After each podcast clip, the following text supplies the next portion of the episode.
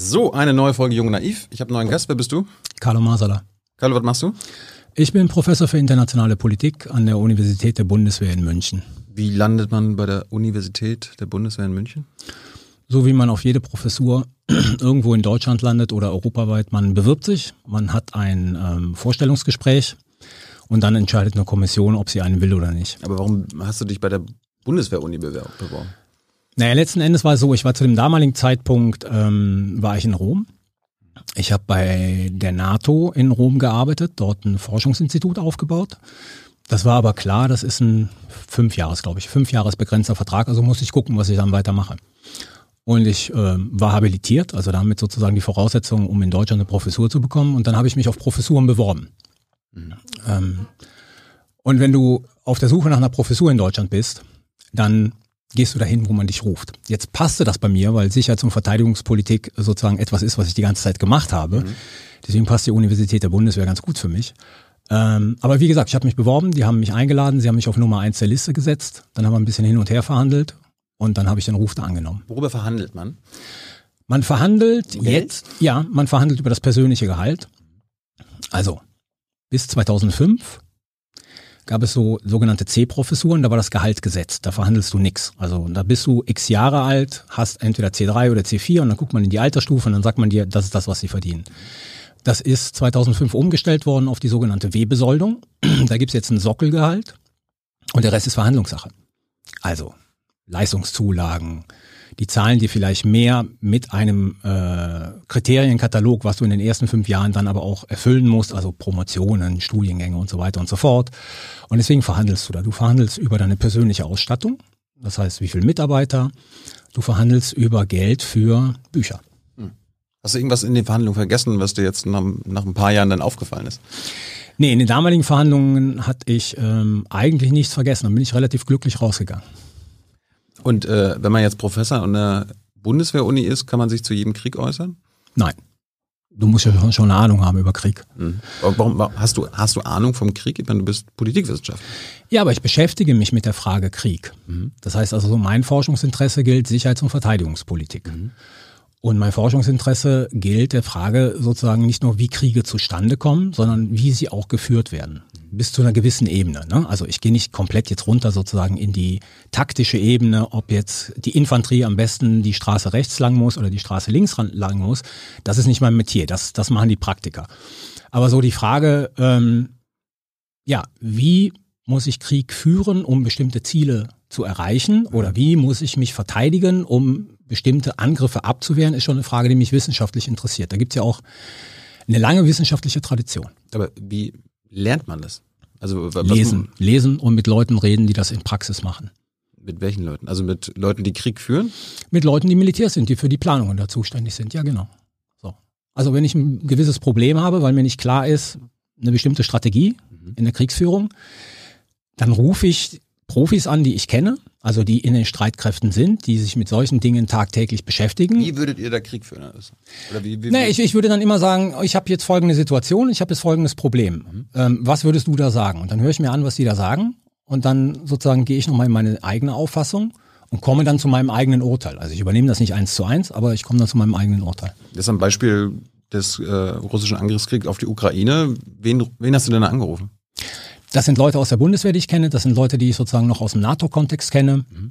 Also ich habe über die letzten 30 Jahre relativ intensive Beziehungen zu vielen Verteidigungsministerien, Streitkräften aufgebaut, wo ich halt Leute anrufen kann, die verraten mir keine Geheimnisse, sondern das sind dann halt so theoretische Fragen, die man stellt. Mhm.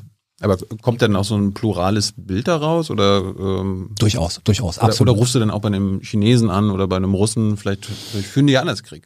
Das ist in der Tat richtig. Ähm, da habe ich keine so guten Kontakte da rein. So, also ich hatte mal ein bisschen gute Kontakte, die sind alle abgebrochen. Ähm, aber deswegen ist es auch wichtig, Leute anzurufen, die sich mit diesen Ländern auskennen. Das sind dann teilweise auch Kollegen. Ja, also wenn ich was zum Beispiel über die chinesischen Streitkräfte wissen will, dann rufe ich eine Wissenschaftlerin an, weil ich die als eine der Koryphäen für äh, chinesische Streitkräfte kenne. Mhm. Und dann frage ich die, wie bestimmte Sachen sind. Ähm, und es ist durchaus manchmal so, dass wenn du zwei, drei Leute anrufst, dann auch zwei, drei Meinungen hast. Ne? Das ist klar. Das ist wie bei Anwälten. das ist wie bei Anwälten und Volkswirten vor allen Dingen. Ähm, Und dann musst du dir das selber halt sozusagen für dich überlegen, was argumentativ einfach am überzeugendsten ist. Was hast du denn Ende Februar gemacht, als du den angerufen hast? Da hast du quasi so eine erste Meinung gebildet oder beziehungsweise die ersten Einschätzungen von denen eingeholt. Äh, jetzt, jetzt sechs Monate später, äh, haben die sich bewahrheitet oder Nein, seid ihr also, von einem anderen Verlauf ausgegangen? Also man muss, glaube ich, dazu Folgendes sagen. Und das ist natürlich auch ein Fehler, den, den viele gemacht haben und den ich anfänglich auch gemacht habe. Du guckst den Krieg an und guckst dir natürlich in, am, am, Beginn an, wie ist die Ausgangskonstellation. Ne? Also wie viel Material hat die eine Seite, wie viele Menschen hat die andere, äh, die eine Seite, dann die andere Seite. Was weißt du über mögliche Kriege, die die schon geführt haben? Was ist bekannt aus Militärmanövern, was die können oder was die nicht können? Und da war es auch so bei mir, und das ist, also ich kenne ganz, ganz wenige, die, die am 24. Februar eine andere Einschätzung hatten, hm, dass man geglaubt hat, ja, das wird. Die Russen brauchen ein paar Tage. Ja, also wenn es um den Osten geht, brauchen sie ein paar Tage. Mhm. So, ne, das wird ein relativ kurzer Krieg. Der wird mit dem russischen Sieg enden, äh, vor allen Dingen mit der Besetzung im Osten. Äh, vielleicht diese Landbrücke, von der immer die Rede ist, die vom Osten runtergeht bis nach Odessa. Ähm, das war's. Und Clausewitz, ne, so einer der Säulenheiligen der Militärs, ähm, der hat ja mal vom Nebel des Krieges gesprochen. Und ich finde, dieser Begriff hat für mich nie Sinn gemacht, Nebel des Krieges. Ich finde Clausewitz generell sozusagen nicht so überzeugend. Aber bei diesem russisch-ukrainischen Krieg macht er total viel Sinn. Weil einfach andere Faktoren da plötzlich mit reinspielen, die eine scheinbare Überlegenheit der einen Seite relativiert, nivelliert. Welche? Na, zum Beispiel, dass die Ukrainer ähm, extrem flexibel reagiert haben. Extrem flexibel und extrem innovativ. Also, sag mal ein Beispiel. Du hast eine kleine Einheit, die bleibt normalerweise im Verbund, die kämpft im Verbund, die ist in der Ukraine nochmal in kleinere Einheiten zerfallen. Und im Prinzip hatten die nur einen Auftrag, stört die russischen Transportwege, Nachschubwege, Truppen. Und das haben die individuell erfüllt. Ja? Hey Leute, der heutige Supporter dieser Sendung ist ihr alle. Und ihr alle seid die beste Unterstützung für unabhängigen, kommerzfreien Politikjournalismus auf dem Publikumsmarkt. Und darum bin ich ein Fan davon. Also ein Fan von euch. Macht weiter so. Per PayPal oder Überweisung. Danke dafür und jetzt geht's weiter.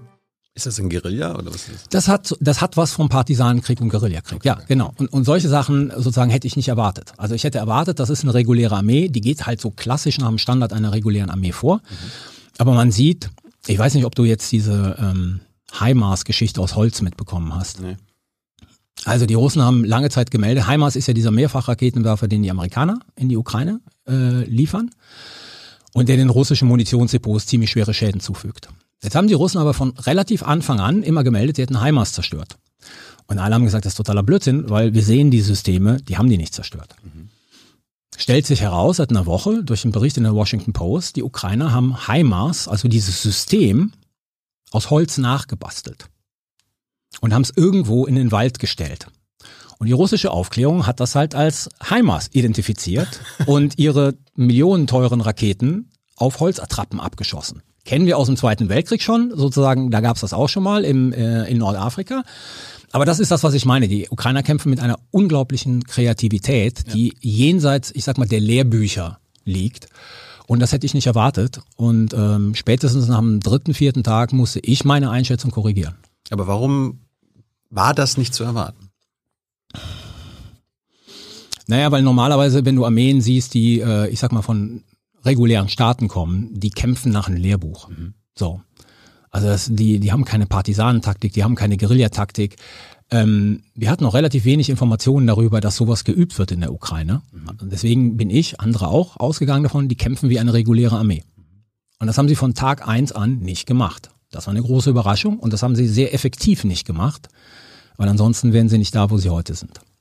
Das heißt, heute äh, kämpfen sie immer noch nicht wie eine normale Armee. Sie kämpfen schon mehr wie eine normale Armee, aber diese, diese Heimas-Geschichte ist halt erst ähm, eine Woche alt, seit wir die wissen. Mhm. Ja. Das, was du gerade erzählt hast, hat mich jetzt äh, äh, auf den Vietnamkrieg gebracht. Weil da war ja auch so eine, eine Supermacht, ist ja dann genau. nachdem die Franzosen so ein bisschen sich zurückgezogen haben, sind die Amis herein. Und da war ja auch so, okay, dann das geht ganz schnell vorbei. Äh, aber dann haben ja die äh, Ho Chi Minh Vietnamesen so Guerillataktiken, waren innovativ und flexibel. Genau, richtig. Richtig, aber haben, das, das am war Ende, halt. Am Ende haben sie, haben, haben die Amis nicht gewonnen. So. Darum geht's, genau. Aber das war halt sozusagen keine reguläre Armee. Ne? Mhm. Das war schon eine Guerilla-Armee. Also von der hat man sozusagen Guerillataktik erwartet. Dass die Ukrainer dieses, wir sind reguläre Armee, können aber auch andere Taktiken miteinander kombinieren, hätte ich zumindest nicht erwartet. Kann das zum Erfolg führen? Also für die Ukraine. Die Frage ist immer, wie wir Erfolg definieren. Kann es dazu führen, dass sie die russischen Streitkräfte da zermürben? Ja. Dass sozusagen die, die russischen Verluste an Menschen und Gerät so hoch werden, dass die russische Föderation sagt, das können wir nicht mehr tragen, weil es innenpolitisch möglicherweise Probleme gibt? Ja, das können sie machen. Ähm, Erfolg im Sinne, dass sie die Russen aus der Ukraine raustreiben? Nein, glaube ich nicht. Dafür haben die Ukrainer sozusagen nicht äh, das Personal. Deswegen ist immer eine Frage, wie man Erfolg definiert. Ja, also ich glaube, in diesem Krieg ist äh, der Erfolg der Ukraine, und jetzt würde ich mal Erfolg mit Sieg gleichsetzen. Ne?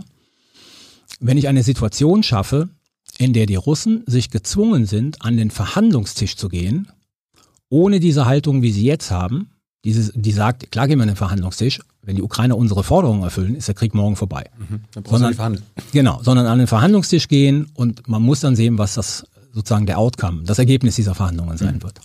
Meint, meinen die Europäer, wenn sie vom die Ukraine muss gewinnen sprechen, dasselbe? Ich glaube schon. Ich finde es bedauerlich, dass es nicht offen geäußert wird. Also es herrscht ähm, nicht nur in, bei den Europäern, sondern auch bei den Amerikanern ähm, so ein bisschen ein Sprachwirrwarr bei der Frage, was ist eigentlich das, was die als Ergebnis dieses Krieges wollen. Ja, also die Ukraine muss gewinnen oder die Ukraine darf nicht verlieren.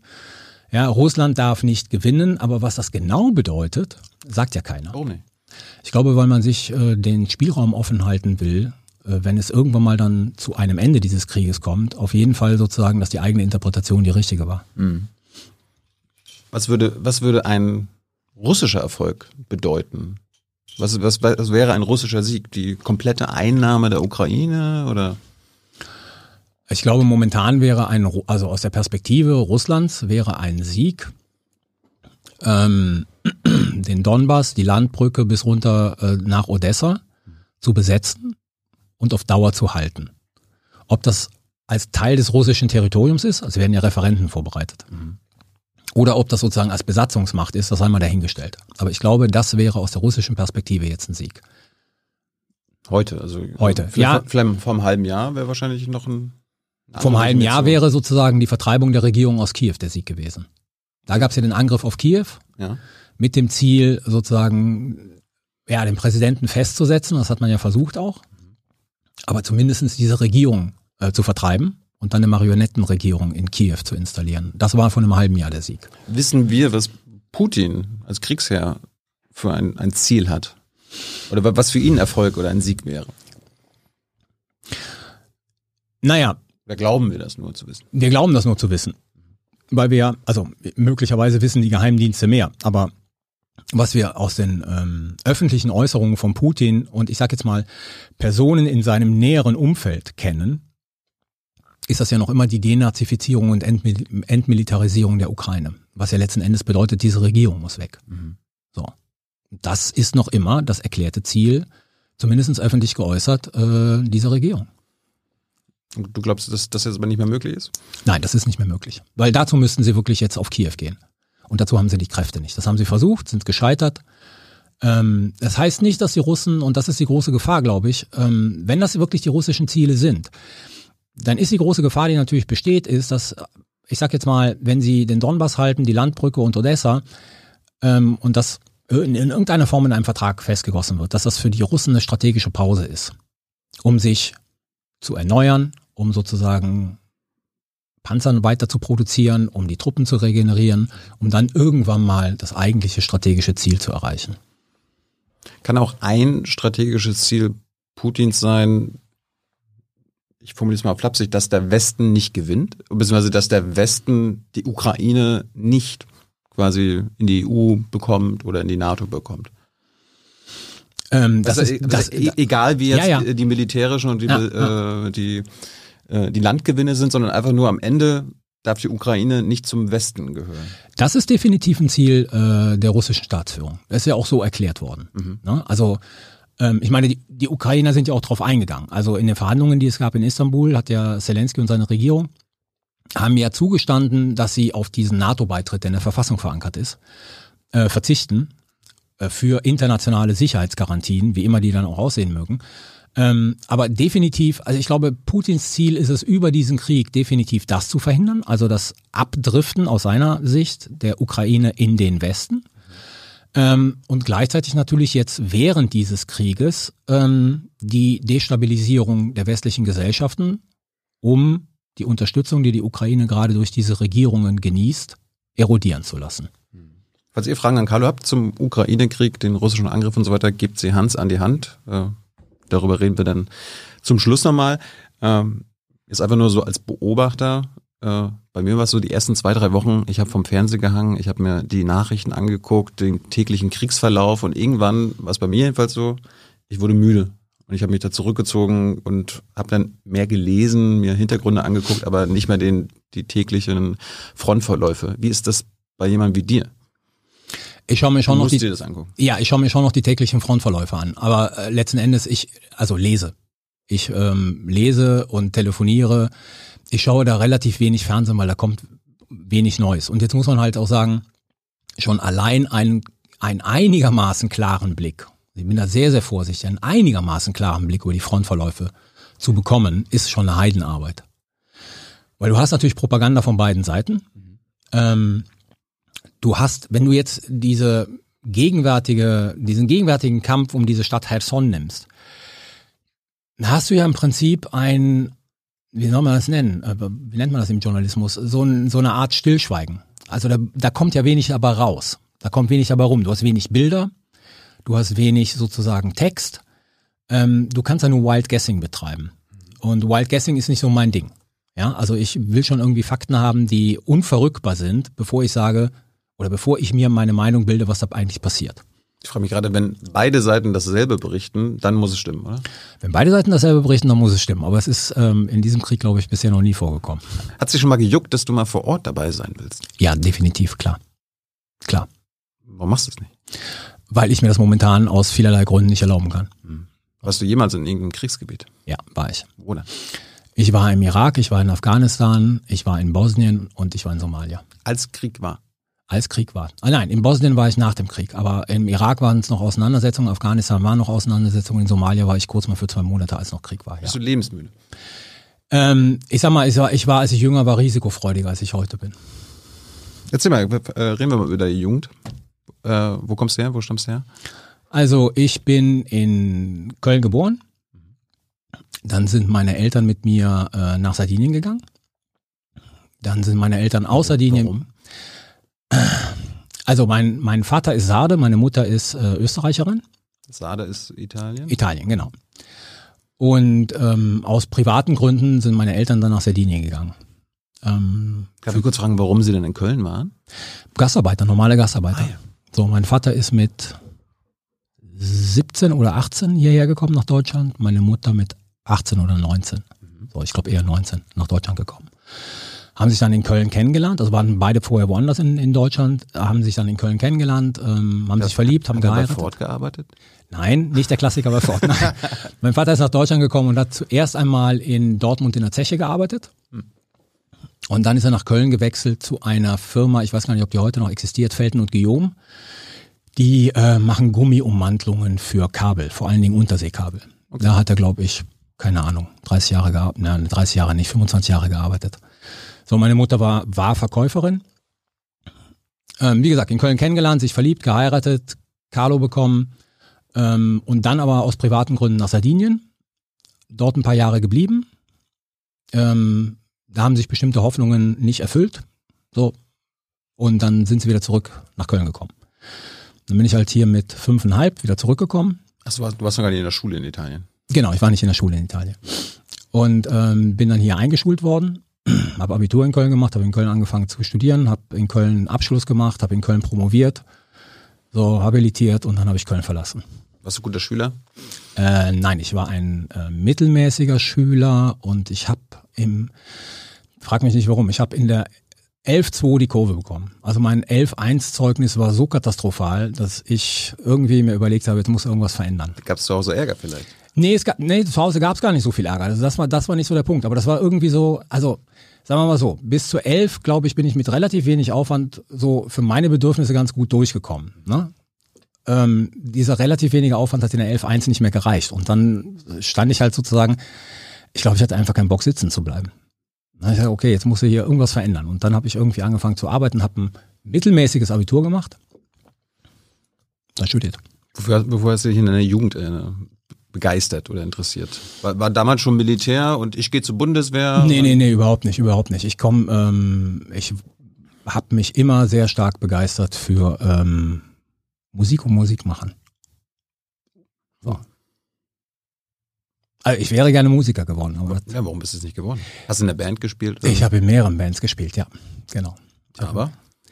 Na, irgendwie war das so, also ich hatte Freunde, die waren auch Musiker, die waren ein bisschen älter als ich, die haben dann in Köln Musik studiert. Und dann habe ich gesehen, dass die wirklich gezwungen waren, zehn Stunden am Tag zu üben. So.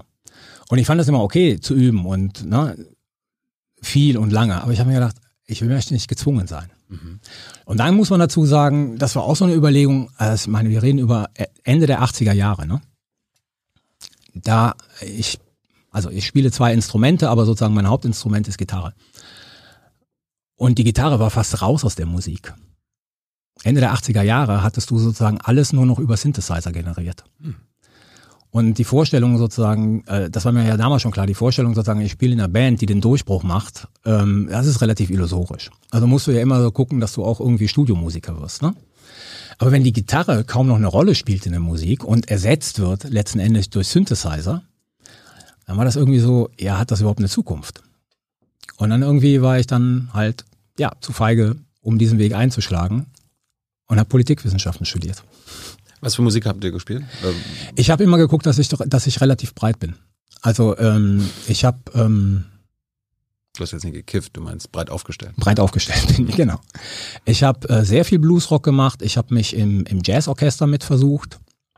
Ich hatte eine Phase, wo ich äh, sehr stark auf äh, in die Richtung New York Hardcore gegangen bin. Ähm, ja, also habe immer versucht, sehr viel mitzunehmen. Äh, wurdest du politisiert in deiner Jugend? Ich wurde politisiert über die Nachrüstung. Also ich kann mich erinnern, in meiner Schule gab es damals ähm, Anfang 80er war das. Genau. Mhm. In meiner Schule gab es damals 82 extra frei, um die Bundestagsdebatte zu gucken, in der dann Helmut Schmidt sozusagen das konstruktive Misstrauens, also in der das konstruktive Misstrauensvotum gestellt wurde, Helmut Schmidt in der Folge dann halt als Bundeskanzler zurücktreten musste und Helmut Kohl äh, Bundeskanzler wurde. Das, also von daher, Politik war schon immer so ein Thema, das ähm, auch in der Schule, auch durch die Lehrer befördert wurde. Ja. Wie hattest du dich damals positioniert? Welche Haltung hattest du? Naja, ich war, also sagen wir mal so, ich habe diese ganze Nachrüstungsgeschichte nicht verstanden in dem Sinne, ne, Schmidt und Pipapo, das hat mein, mein Interesse dann halt irgendwie für Politik geweckt. Ähm, und sicherlich war ich als Jugendlicher eher links eingestellt. Im Gegensatz so. zu heute? Na, ich würde mich schon eher als liberal-konservativen bezeichnen. Mhm. So. Also mittlerweile immer mehr sozusagen auf der liberaleren Seite als auf der konservativeren Seite, aber ich würde mich definitiv nicht als Linker einordnen. Mhm. So. Gab es zu Hause so Diskussionen mit Papa? Die gab's, aber die waren nicht so dramatisch. Also da war jetzt irgendwie, das war, das hat jeder irgendwie. Ich, also mein Vater ist, ähm, ich sag mal so, mein Vater hat mal in Italien für die Sozialdemokraten äh, versucht, Bürgermeister zu werden in dem kleinen Örtchen. Also wir reden über ein 300 Seelendorf, ne? Also mhm. nicht jetzt eine mittelgroße Stadt.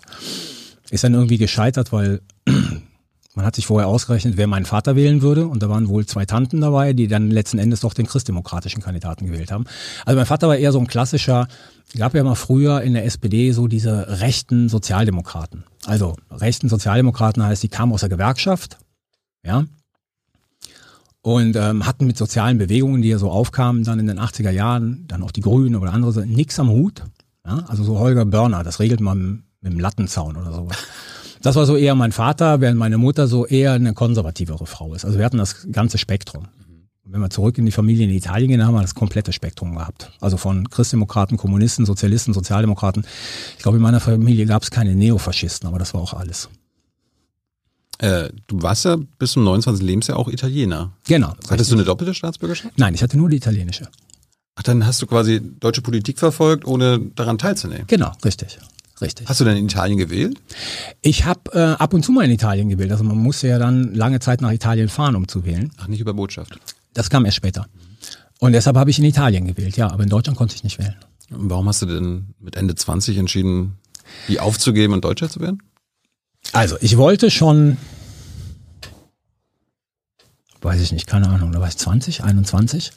Da wollte ich deutscher Staatsbürger werden. Und ähm, dann bin ich in Köln. Ich glaube, das war das Einwohnermeldeamt. Ich weiß gar nicht mehr, wo man das in Köln damals gemacht hat. Bin ich hingegangen und bin zu dieser Frau gegangen und habe gesagt, ich will deutscher Staatsbürger werden. Und die gesagt, alles klar, ich brauche folgende, folgende Unterlagen. Hat mir dann halt so einen Haufen Papier und dann habe ich irgendwie beim Rausgehen, habe ich mich noch umgedreht und habe gefragt, sagen Sie, wie lange dauert das? Und dann sagte die, na, so drei Jahre. Dann habe ich gesagt, wieso dauert das drei Jahre? Sagt sie, das ist relativ einfach. Wenn Sie mir jetzt diesen Stapel irgendwie morgen zurückbringen, ne, dann setze ich mich hin und schreibe einen Brief an den Kölner Polizeipräsidenten und frage, ob was gegen Sie vorliegt, was dagegen spricht, dass Sie Deutscher werden können. Dann sagt sie, bis der mir antwortet, dauert das ein Jahr.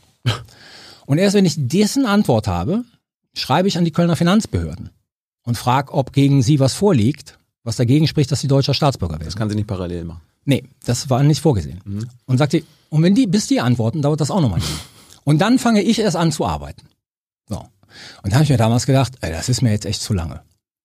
Also das ist mir nicht zu lang. Und ich hatte zu dem damaligen Zeitpunkt eine ähm, Studienkollegin, die kam aus Duisburg und die hatte mit, die war Türkin, die hatte mit 16 den Antrag auf Einbürgerung in Duisburg eingereicht. Die war also mittlerweile 22 und hat aus Duisburg noch immer nichts gehört. Und da habe ich mir gedacht, das ist ein Scheißsystem. So. Und dann passierte Folgendes. Krass. Ja, so war das damals. Ha. Also so war das wirklich damals. Ja. Und dann ähm, passierte Folgendes mit ähm, 28, glaube ich. Genau, gab es die Stelle eines akademischen Rats auf Lebenszeit, die an der Uni Köln ausgeschrieben wurde, an dem Institut, wo ich war. Und da habe ich mich drauf beworben. Und dann habe ich den Job auch bekommen. So. Und dann hat man mir mitgeteilt, Herr Masala, die Auswahl ist auf Sie gefallen, herzlichen Glückwunsch, pipapo, bla bla bla. Und dann habe ich bei dem ähm, zuständigen Personalreferenten der Universitätsverwaltung, den ich auch privat kannte, angerufen und habe gesagt, ah, super, ich habe die Stelle bekommen, bla bla bla bla. Sagt, das ist total toll, Carlo, du kannst sie nur nicht annehmen. Da habe ich gesagt, warum nicht? Er sagte, du bist kein Deutscher. Und dann habe ich gesagt, ja, aber die, es gibt doch diese Entscheidung der EU, dass in nicht sensiblen Bereichen ähm, man als EU-Ausländer auch Beamter werden kann. Sagt er, richtig, die ist aber noch nicht in deutsches nationales Recht umgesetzt worden. Und dann habe ich gesagt, was mache ich jetzt?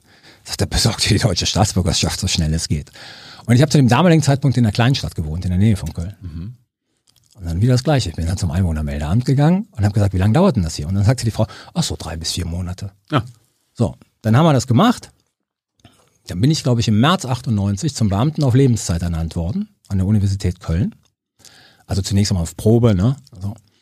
Und im April 98 lese ich in der FAZ so eine ganz kleine Meldung, dass der Deutsche Bundestag diese EU-Verordnung in nationales Recht überführt hat. Deswegen bin ich jetzt Deutscher. Äh, bringt mich nochmal auf die Frage, an der Schule und in der Jugend haben deine, deine Freunde gewusst, dass du Italiener bist? Wurdest du diskriminiert vielleicht? Ich, also ich habe. Gab's sowas? Äh, ja, es gab äh, ziemlich viel Diskriminierung.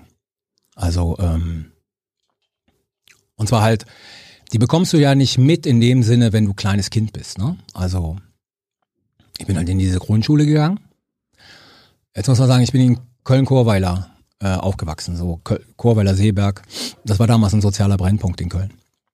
Und das, äh, ich meine, das waren, lass mich nicht lügen, das waren irgendwie 70 Prozent Türken, 30 Prozent Araber, 20 Prozent Spanier, Italiener, Jugoslawen, weiß der Teufel was. Und ein Prozent waren irgendwie Deutsche, die da runterliefen. Bin in diese Grundschule gegangen, bin irgendwie, weiß gar nicht wann, eingeladen worden dann von einem anderen Jungen, ihn nochmal zu Hause zu besuchen. Und bin ähm, dann da hingegangen, habe geklingelt und dann macht mir dieser Vater die Tür auf. Und dann sage ich so, hallo, ich bin Carlo Masala, ich wollte den, weiß ich nicht mehr, Peter besuchen. Und dann sagt er, ah, du bist der Italiener, ne? Ihr seid doch diejenigen, die den Leuten die Ohren abschneidet. Und dann bin ich irgendwie abends konsterniert nach Hause zu meinen Eltern gegangen und habe gesagt, schneiden wir Leuten Ohren ab? So, da- das sind so die harmlosen Sachen, weißt du? Aber natürlich Was dieses. ist das für ein Klischee? Hab ich noch nie gehört. Diese, na, ich komme aus Sardinien und wir haben keine Mafia. Dafür hatten wir eine große Entführungsindustrie früher. Ja, also sozusagen, wir haben, ja, du bist noch nicht so alt. Die Kronzuckertöchter. Kronzucker sagt ja was, dieser deutsche Journalist, Ja, Dieter. Dieter Kronzucker, Ja. genau. Und der hat wohl auf Sardinien mal Urlaub gemacht und dessen beiden Töchter, beide Töchter, glaube ich, sind entführt worden. So, ne? Aber sozusagen, die Sarden hatten so ein Banditentum und eine große Entführungsindustrie, wo dann halt äh, Kinder oder Erwachsene halt entführt wurden und wir haben halt, äh, es ist Gebirge, wir haben Höhlen. Da steckst du jemanden rein, den findest du nie wieder im Leben. Und ab und zu mal, um halt die, zu zeigen, wir haben wirklich diese Person, wurde halt entweder ein Ohr abgeschnitten oder ein kleiner Finger abgehackt, in einen Briefumschlag gesteckt und dann halt sozusagen an diese Familie geschickt mit einer Lösegeldforderung. Daher ist dieses Ohrenabschneiden gekommen. So, und das hatte der, das wusste dieser Mann. Und das sind so die harmlosen Sachen, die merkst du als Kind nicht. Ne? Dann bist du völlig konzerniert, aber so Spaghettifresser und alles Mögliche. Und was natürlich immer ein Problem war, ähm, war das, da fehlte mir der Begriff früher auch, vielleicht gab es den auch früher gar nicht, was man heute Racial Profiling nennt. Also ich bin als Jugendlicher, ich meine, so oft von der Polizei kontrolliert worden, aus reinen Verdachtsgründen. Weil man dich, weil man dich als Italiener identifiziert hat, war das zu sehen oder? was? Nein, weil irgendwas passiert ist in der Umgebung, ja, und dann, dann läuft halt jemand rum, der sozusagen nicht standardmäßig ähm, deutsch aussieht, ja, 16-Jähriger oder sowas, und der wird dann halt einfach mal kontrolliert. Den sagt man das ja auch. Also auf die Frage hin, darf ich fragen, warum sie mich jetzt kontrollieren, habe ich dann halt zu hören bekommen, ja, weil irgendwo, keine Ahnung, im Nachbarvorort in Köln, ne, so eine äh, Serie von ähm, Autoknackereien waren, wo man Autoradios rausgeholt hat und die Beschreibung passt auf sie. Wir sind sogar auf Wachen geführt worden, obwohl wir eigentlich nachweisen konnten, dass wir gerade aus einem Haus 200 Meter weiter gekommen sind. So. Also, Racial Profiling ist mir ein Begriff. Mein Vater, jedes Mal, wenn wir nach Italien gefahren sind, und äh, mein Vater hat halt ähm, ja, einen ziemlich starken Bartwuchs gehabt. Also das heißt, selbst wenn er sich rasiert hat, war der komplett schwarz. Jedes Mal, wenn wir über die Grenze gekommen sind, sind wir angehalten worden. Also du konntest darauf bauen, dass diese Zöllner, weil halt Stau war, durchgelassen haben, durchgelassen haben, durchgelassen haben, bis die Maserlast da waren.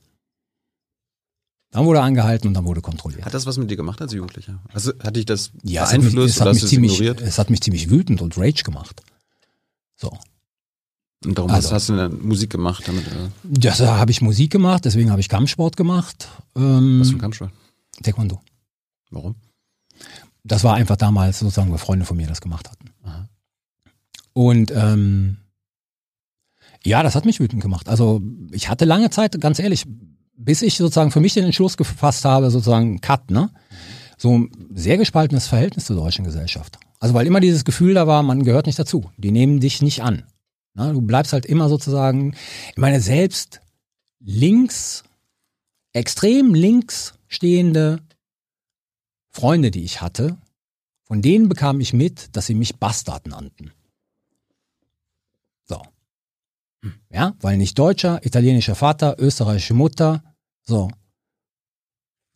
Und dann denkst du dir, ja, irgendwie diese Gesellschaft hat echt keinen Bock auf so Leute. Jetzt war ich aber auch in der Zeit, wo ich sagen muss, ich habe ja den Übergang erlebt von die Italiener waren die primären Opfer des Rassismus oder Spanier oder Jugoslawen, dann zu den Türken. Mhm. Na, also das war ja so dann in den 80er Jahren plötzlich, war das mit den Italienern dann okay. Also die waren irgendwie gesellschaftlich so ein bisschen akzeptiert, aber die Türken waren dann plötzlich diejenigen, die scheiße waren und die man eigentlich äh, nicht haben wollte.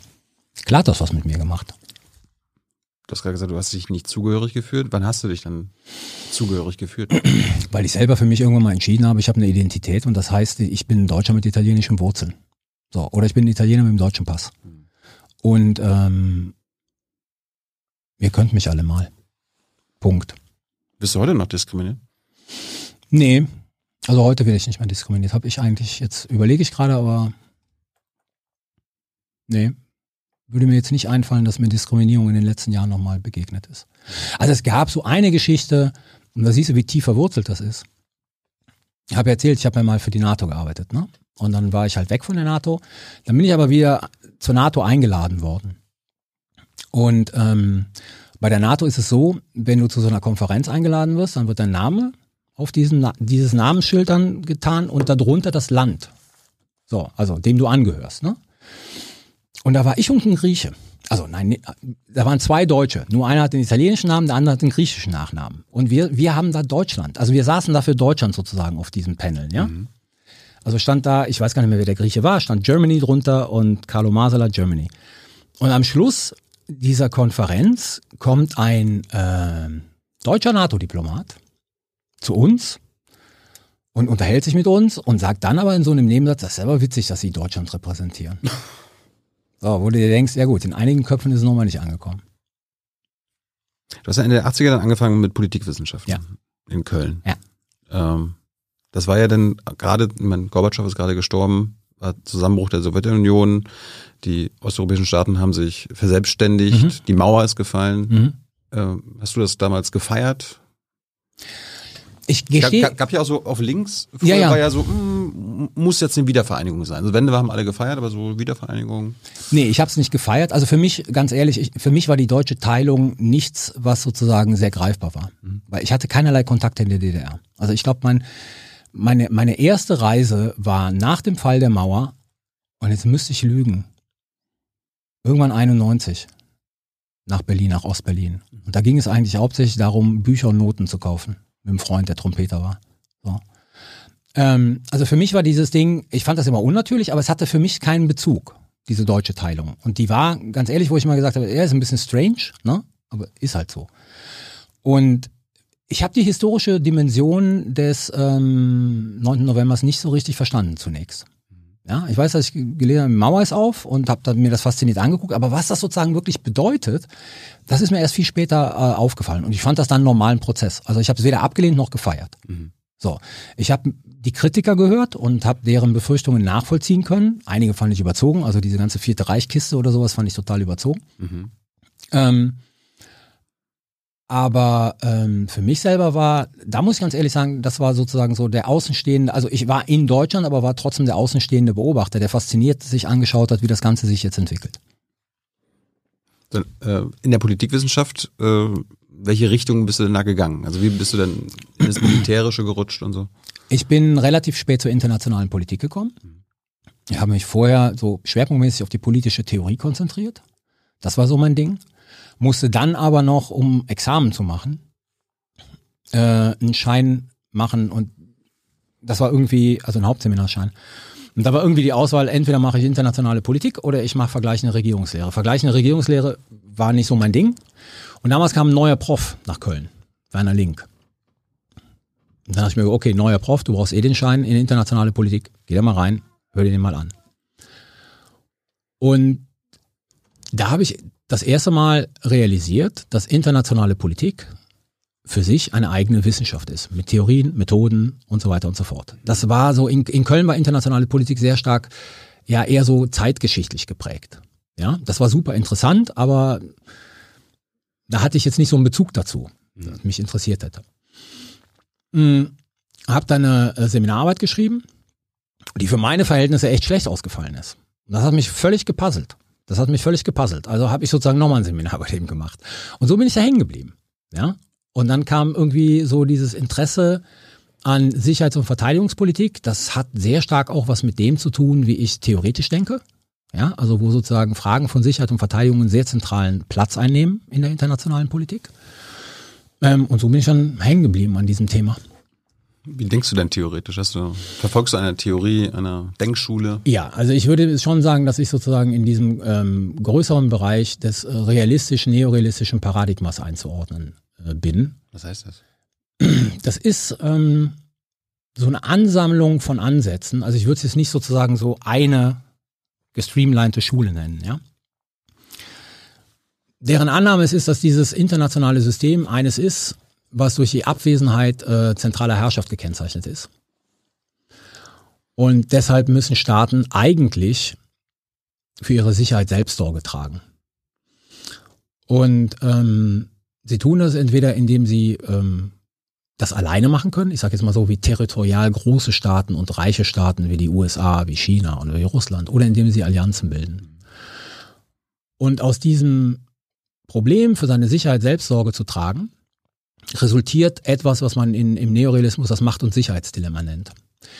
Das heißt, um es ganz einfach zu machen, also wir sind zwei Staaten. Du sorgst für deine Sicherheit, indem du jetzt zum Beispiel dein Militär stärkst. Und da Sicherheit ein Nullsummenspiel ist, schau, schaue ich auf dich und denke mir, der erhöht seine Sicherheit, jetzt wird ja meine Sicherheit geschwächt. Naja, wenn du sozusagen ein fähigeres Militär hast, dann bist du in der Lage, mich anzugreifen. So, und ich kann mich nicht verteidigen. Aber ich, hab, ich mache mal Militär nur zur Verteidigung. Klar, aber die Frage ist sozusagen, glaub, ja, aber die Frage, genau, und die Frage ist, glaube ich dir das? Hm. Das Problem ist, ich glaube es dir nicht. Ja, wir haben ein ganz großes, also in dieser, in dieser Denkweise, nicht nur in dieser, es gibt auch andere Schulen, gibt es ja ein großes Problem, das ist immer die Unsicherheit über die wahren Intentionen des anderen. Also, du kannst mir erzählen, wie du willst, dass du überhaupt gar keinen Gedanken hast, mich anzugreifen. Ich kann mir aber angucken, was du an Rüstung machst und denk mir, naja, wenn du mich nicht angreifen willst, dann brauchst du diese ganzen Sachen nicht. Also vielleicht willst du mich ja doch angreifen. Also fange ich an, meine Sicherheit zu erhöhen. Weil, weil, ich, weil ich auf Nummer sicher gehen will. Weil ich auf Nummer sicher gehen will. Weil ich nicht ausschließen kann, ob du mich nicht doch angreifst. Mhm. Also erhöhe ich meine Sicherheit. Jetzt sitzt du da und denkst dir, er erhöht seine Sicherheit. Der will mich angreifen. Der will mich möglicherweise angreifen. Ich werde unsicher. Und dann machst du das, also sozusagen das Gleiche. Und das ist sozusagen so ein Teufelskreis. Und aus dem können Kriege resultieren.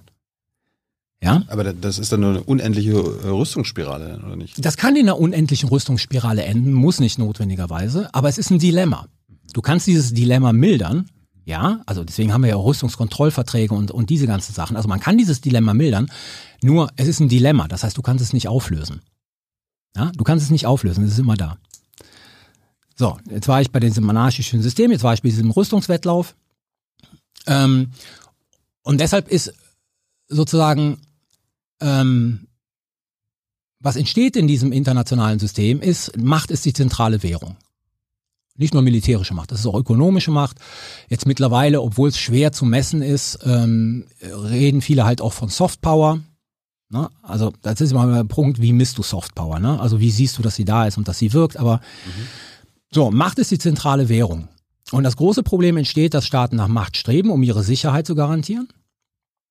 Und sozusagen zu viel Macht wird ausbalanciert. Also, wenn du zu viel Macht hast und ich nicht in der Lage bin, das sozusagen auszubalancieren, ich, Carlo Masala, dann suche ich mir noch drei, vier Buddies. Ja? Mhm. Mit denen schmeiße ich mich zusammen, weil dann möglicherweise balanciere ich dich aus. Mhm. Und das sind immer solche Situationen, die potenziell konfliktgefährdend sind. Also nur mal so sehr basic, die Art und Weise, wie ich denke. Und da da Sicherheit eine zentrale Rolle spielt, ich könnte mich auch mit der Frage der Ökonomie beschäftigen, da ja. weiß ich nur zu wenig darüber. habe ich mich halt sozusagen mit den Fragen der militärischen Sicherheits- und Verteidigungspolitik beschäftigt. Können wir gleich mal drauf äh, ein bisschen das vertiefen? Aber wie bist du Fan dieser Theorie geworden? Oder äh, warum, warum folgst du der? Ich meine, es gibt ja quasi andere Ansätze. Wie, wie, wie ist das entstanden? Das ist primär dadurch entstanden, dass der Typ, von dem ich dazu äh, erzählt habe, Herr Link. Genau, Herr Link.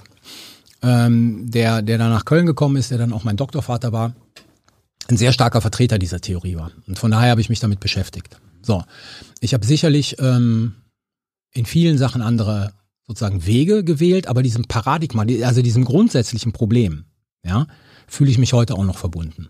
Wie, wie lösen das andere Theorien auf? Also gibt's da dieses äh, Dilemma nicht? Die lösen das durchaus anders auf. Also die lösen das zum Beispiel auf, unter anderem, indem sie Institutionen einen größeren äh, Stellenwert äh, zur Minimierung dieses Dilemmas geben.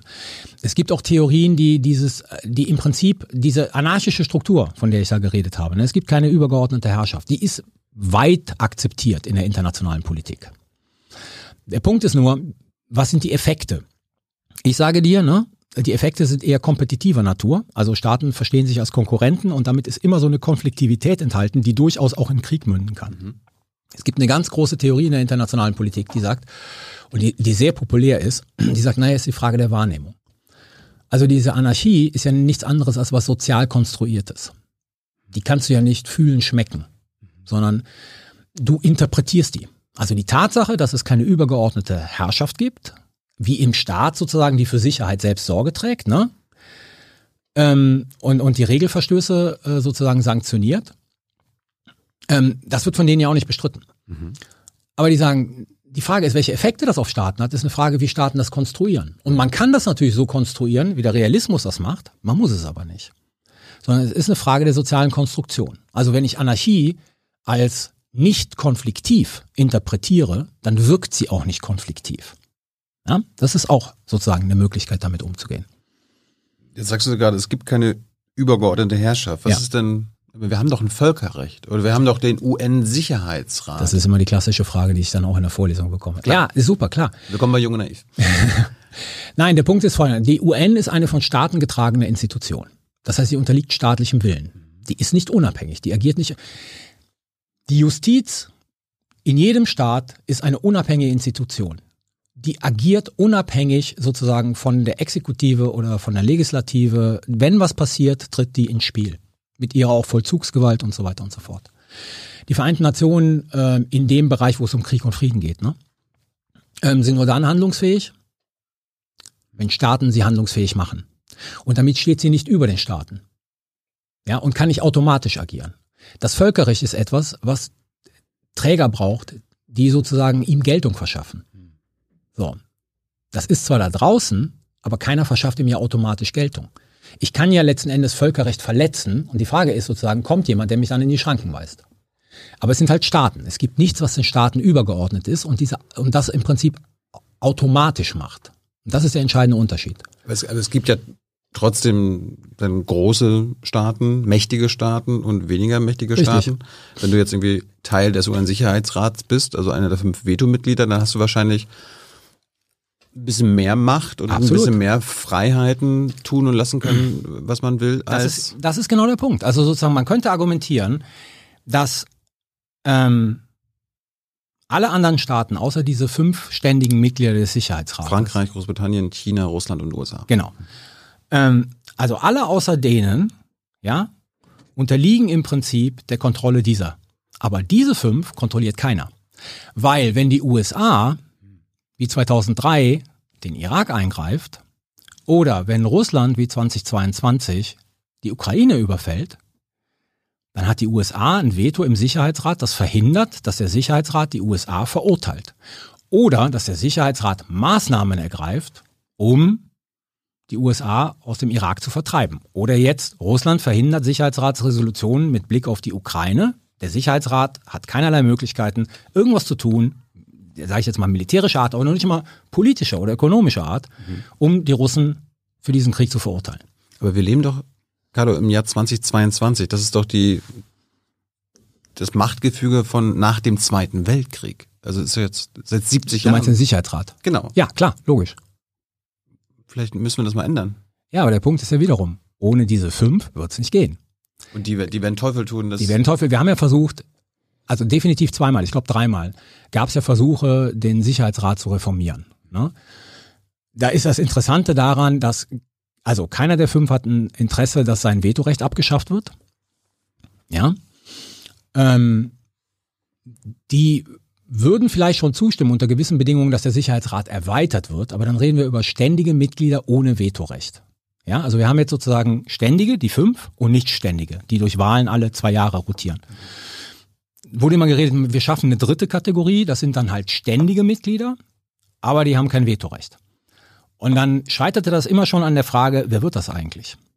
Ja, die Bundesrepublik ist ja immer so ein Kandidat, die sowas haben will. Und ich glaube, die erste UN-Reform wurde zumindest von den Italienern sabotiert. Durch so einen total komplizierten Plan, den die selber vorgelegen haben, dessen einzige In- Intention war, zu verhindern, dass die Bundesrepublik das ständiges Mitglied wird. Ja? Dann hast du die Frage, okay, wir nehmen jetzt, wen nehmen wir denn auf?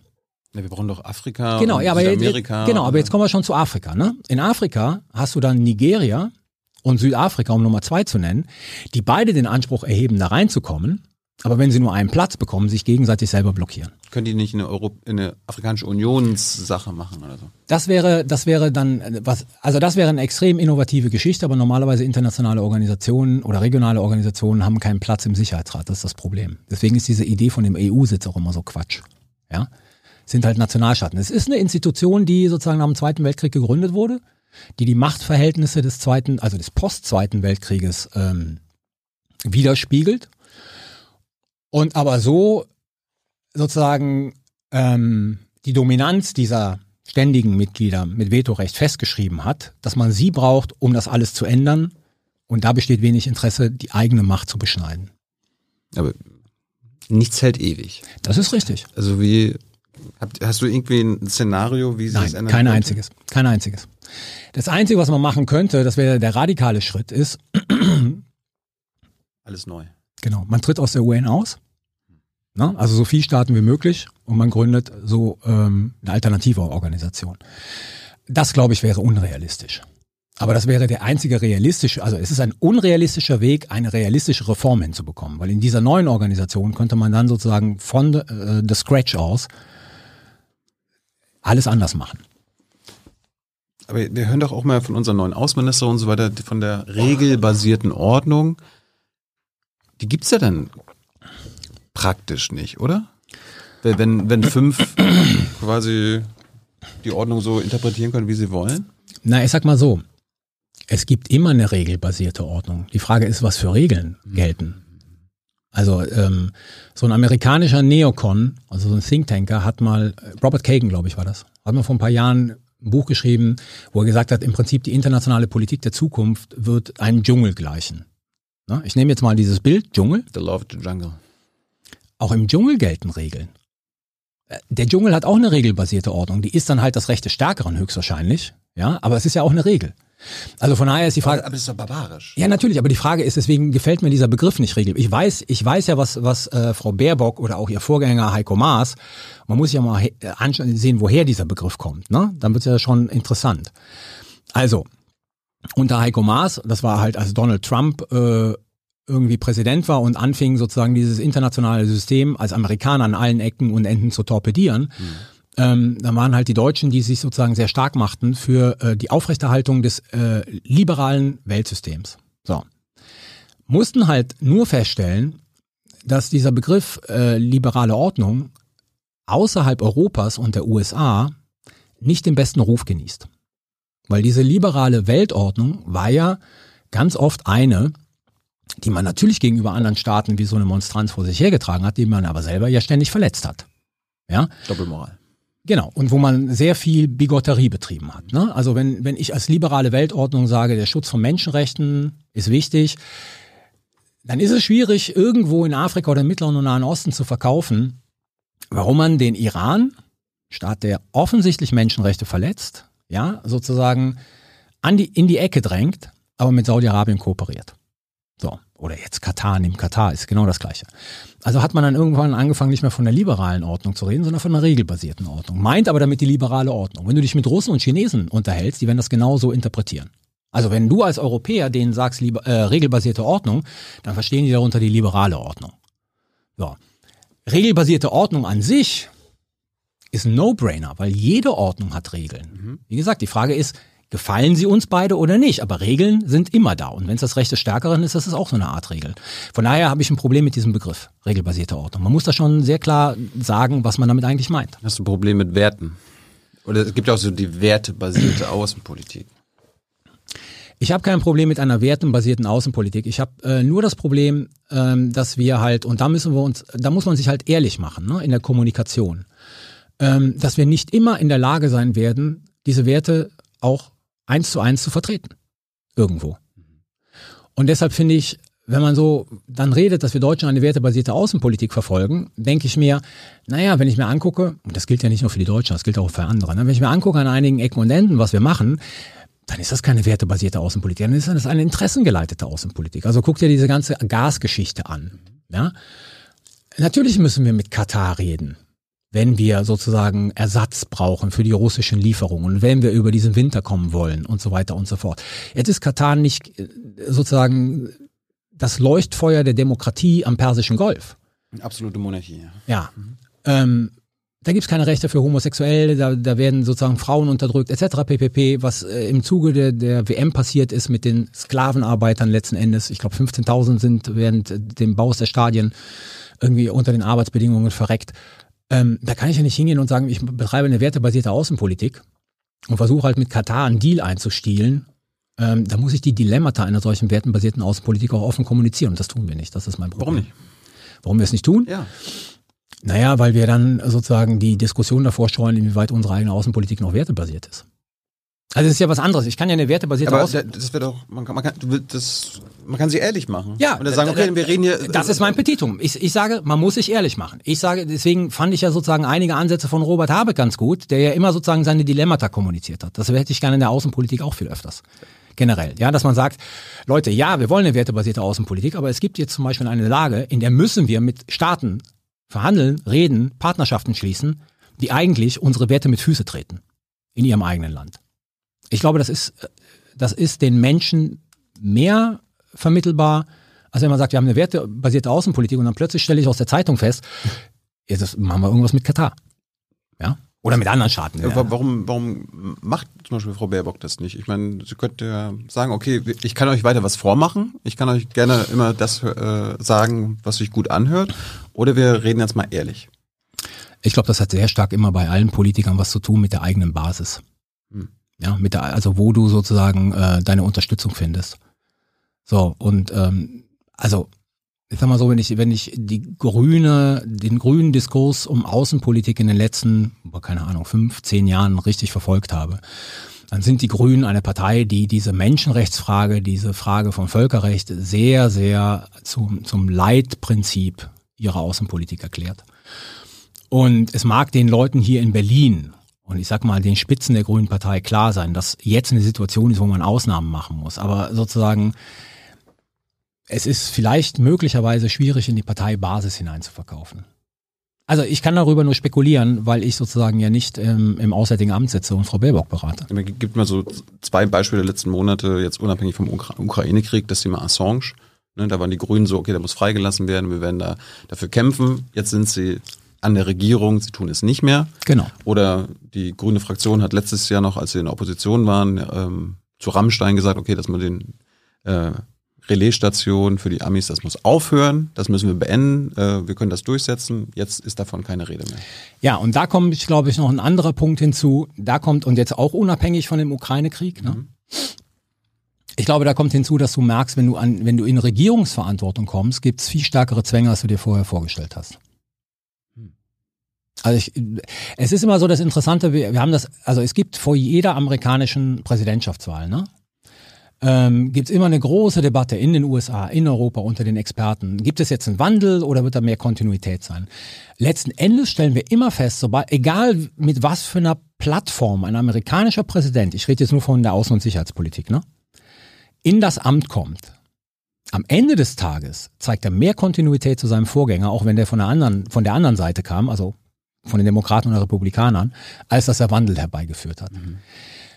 Weil irgendwie ähm, du dich dann halt in strukturellen Lagen befindest, die so einfach nicht aufzulösen sind.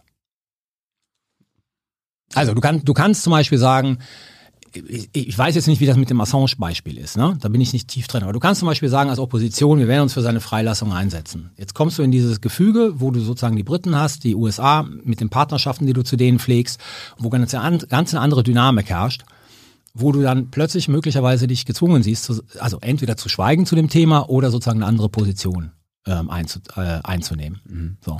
Ich glaube, es hat ganz viel damit zu tun, dass Strukturen da auf Akteure wirken und dass Akteure in ihrer, also dass Akteure nicht so frei sind, wirklich radikale Veränderungen herbeizuführen, wie sie glauben oder zumindest vor einer Wahl suggerieren. Aber warum, warum konnte zum Beispiel Fischer und Schröder beim Irakkrieg quasi abrücken von den Amis?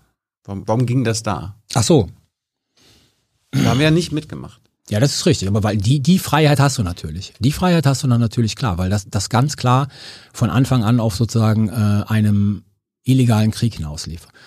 Und wir waren in Afghanistan und deswegen konnten wir uns leisten, im Irak Nein zu sagen. So. Ich glaube, die Zwangslage wäre eine ganz andere geworden, wenn wir uns Afghanistan ver- verweigert hätten. Ja. Und Und ich meine, Schröder und Fischer haben letzten Endes ja auch, ähm, jetzt nicht Schröder und Fischer, aber dieser Irakkrieg ne, hat letzten Endes ja diese transatlantischen Beziehungen fast bis an den Rande des Bruchs. Also ich, ich weiß nicht, wer das mal gesagt hat. Irgendjemand, der in der NATO zu dem damaligen Zeitpunkt hochgearbeitet hat, der hat gesagt, das war eine NATO-Erfahrung, die die NATO da hatte. stecken wir denn in einer amerikanischen Zwangsjacke? äh, nicht mehr so stark wie wie wir das sicherlich die die letzten also ich sag mal wir, wir steckten stärker in der amerikanischen Zwangsjacke während des Kalten Krieges äh, weniger danach. Und das sieht, das sieht man auch. Dass, du hast ja das Interessante, dass sozusagen nach dem, nach dem Kalten Krieg sich die Bundesrepublik Deutschland viel, viel öfters und viel, viel mehr sozusagen bestimmten Anforderungen verweigert. Na, das ist ja nicht nur der Irakkrieg, das ist ja auch die äh, Stimmenthaltung bei Libyen. Egal, ob man jetzt denkt, das war ein Fehler oder nicht, mhm. ähm, das ist die Stimmenthaltung bei Libyen. Das war jahrelang, also jahrelang heißt im Prinzip so ab 2000, jetzt überlege ich gerade, drei oder vier, haben wir uns mit Händen und Füßen dagegen gewehrt, gegen den amerikanisch-britischen Druck in den Süden von Afghanistan zu gehen. Also man merkt sozusagen, die Zwangslage existiert nicht mehr so stark, wie das früher der Fall war. Es gab ja auch den Druck, irgendwie die Amis wollten die Ukraine in die NATO aufnehmen. Genau, und da war es Merkel und äh, Sarkozy, die das mit einem Veto belegt haben. Und dieser berühmte Satz, den die Russen immer zitieren, war ja sozusagen nur die Kompromissformulierung, damit dieser NATO-Gipfel überhaupt ein Ergebnis hatte. Der kam ja von Merkel und Sarkozy. Zu sagen, die Ukraine wird irgendwann mal, irgendwann mal Mitglied der NATO. Die Amerikaner damals, das war die Bush-Administration, die hätten sozusagen sofort den Membership Action Plan, also diesen technischen Vorbereitungsplan zur Mitgliedschaft der NATO. Den wollten die 2008 den Ukrainern sofort geben. Den Georgien und den Ukrainern. Mhm. Und da haben Merkel und Sarkozy gesagt, nein. Weil letzten Endes ist es immer eine politische Entscheidung am Schluss, aber es ist schon schwierig zu begründen, wenn du sozusagen diesen Membership Action Plan durcharbeitest, erfolgreich durcharbeitest, dass du dann noch sagst, ja, wir kommen trotzdem nicht rein. Das ist schon tricky, ja. Und da haben Merkel und Sarkozy ihr Veto eingelegt, dann gab es halt irgendwie eilige Konsultationen und, ne, und die Kompromissformel war, die Ukraine und Georgien werden irgendwann mal Mitglied der NATO. So. Eigentlich gedacht als auf die lange Bank schieben.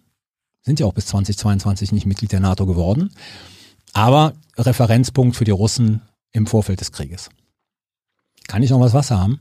Klar, kommt, kommt gleich. Ähm, sollten wir uns auch oder die Deutschen oder andere Alliierte zum Beispiel äh, sich ehrlich machen über die Kommunikation in Sachen USA. Ich meine, da wird ja auch immer so getan, als ob wir gleichberechtigte Partner sind. Wir agieren auf Augenhöhe. Äh, die NATO ist quasi so Friede, Freude, Eierkuchen. Jeder hat das gleiche, hat die gleiche, das gleiche Stimmrecht. Das ist ja nicht so.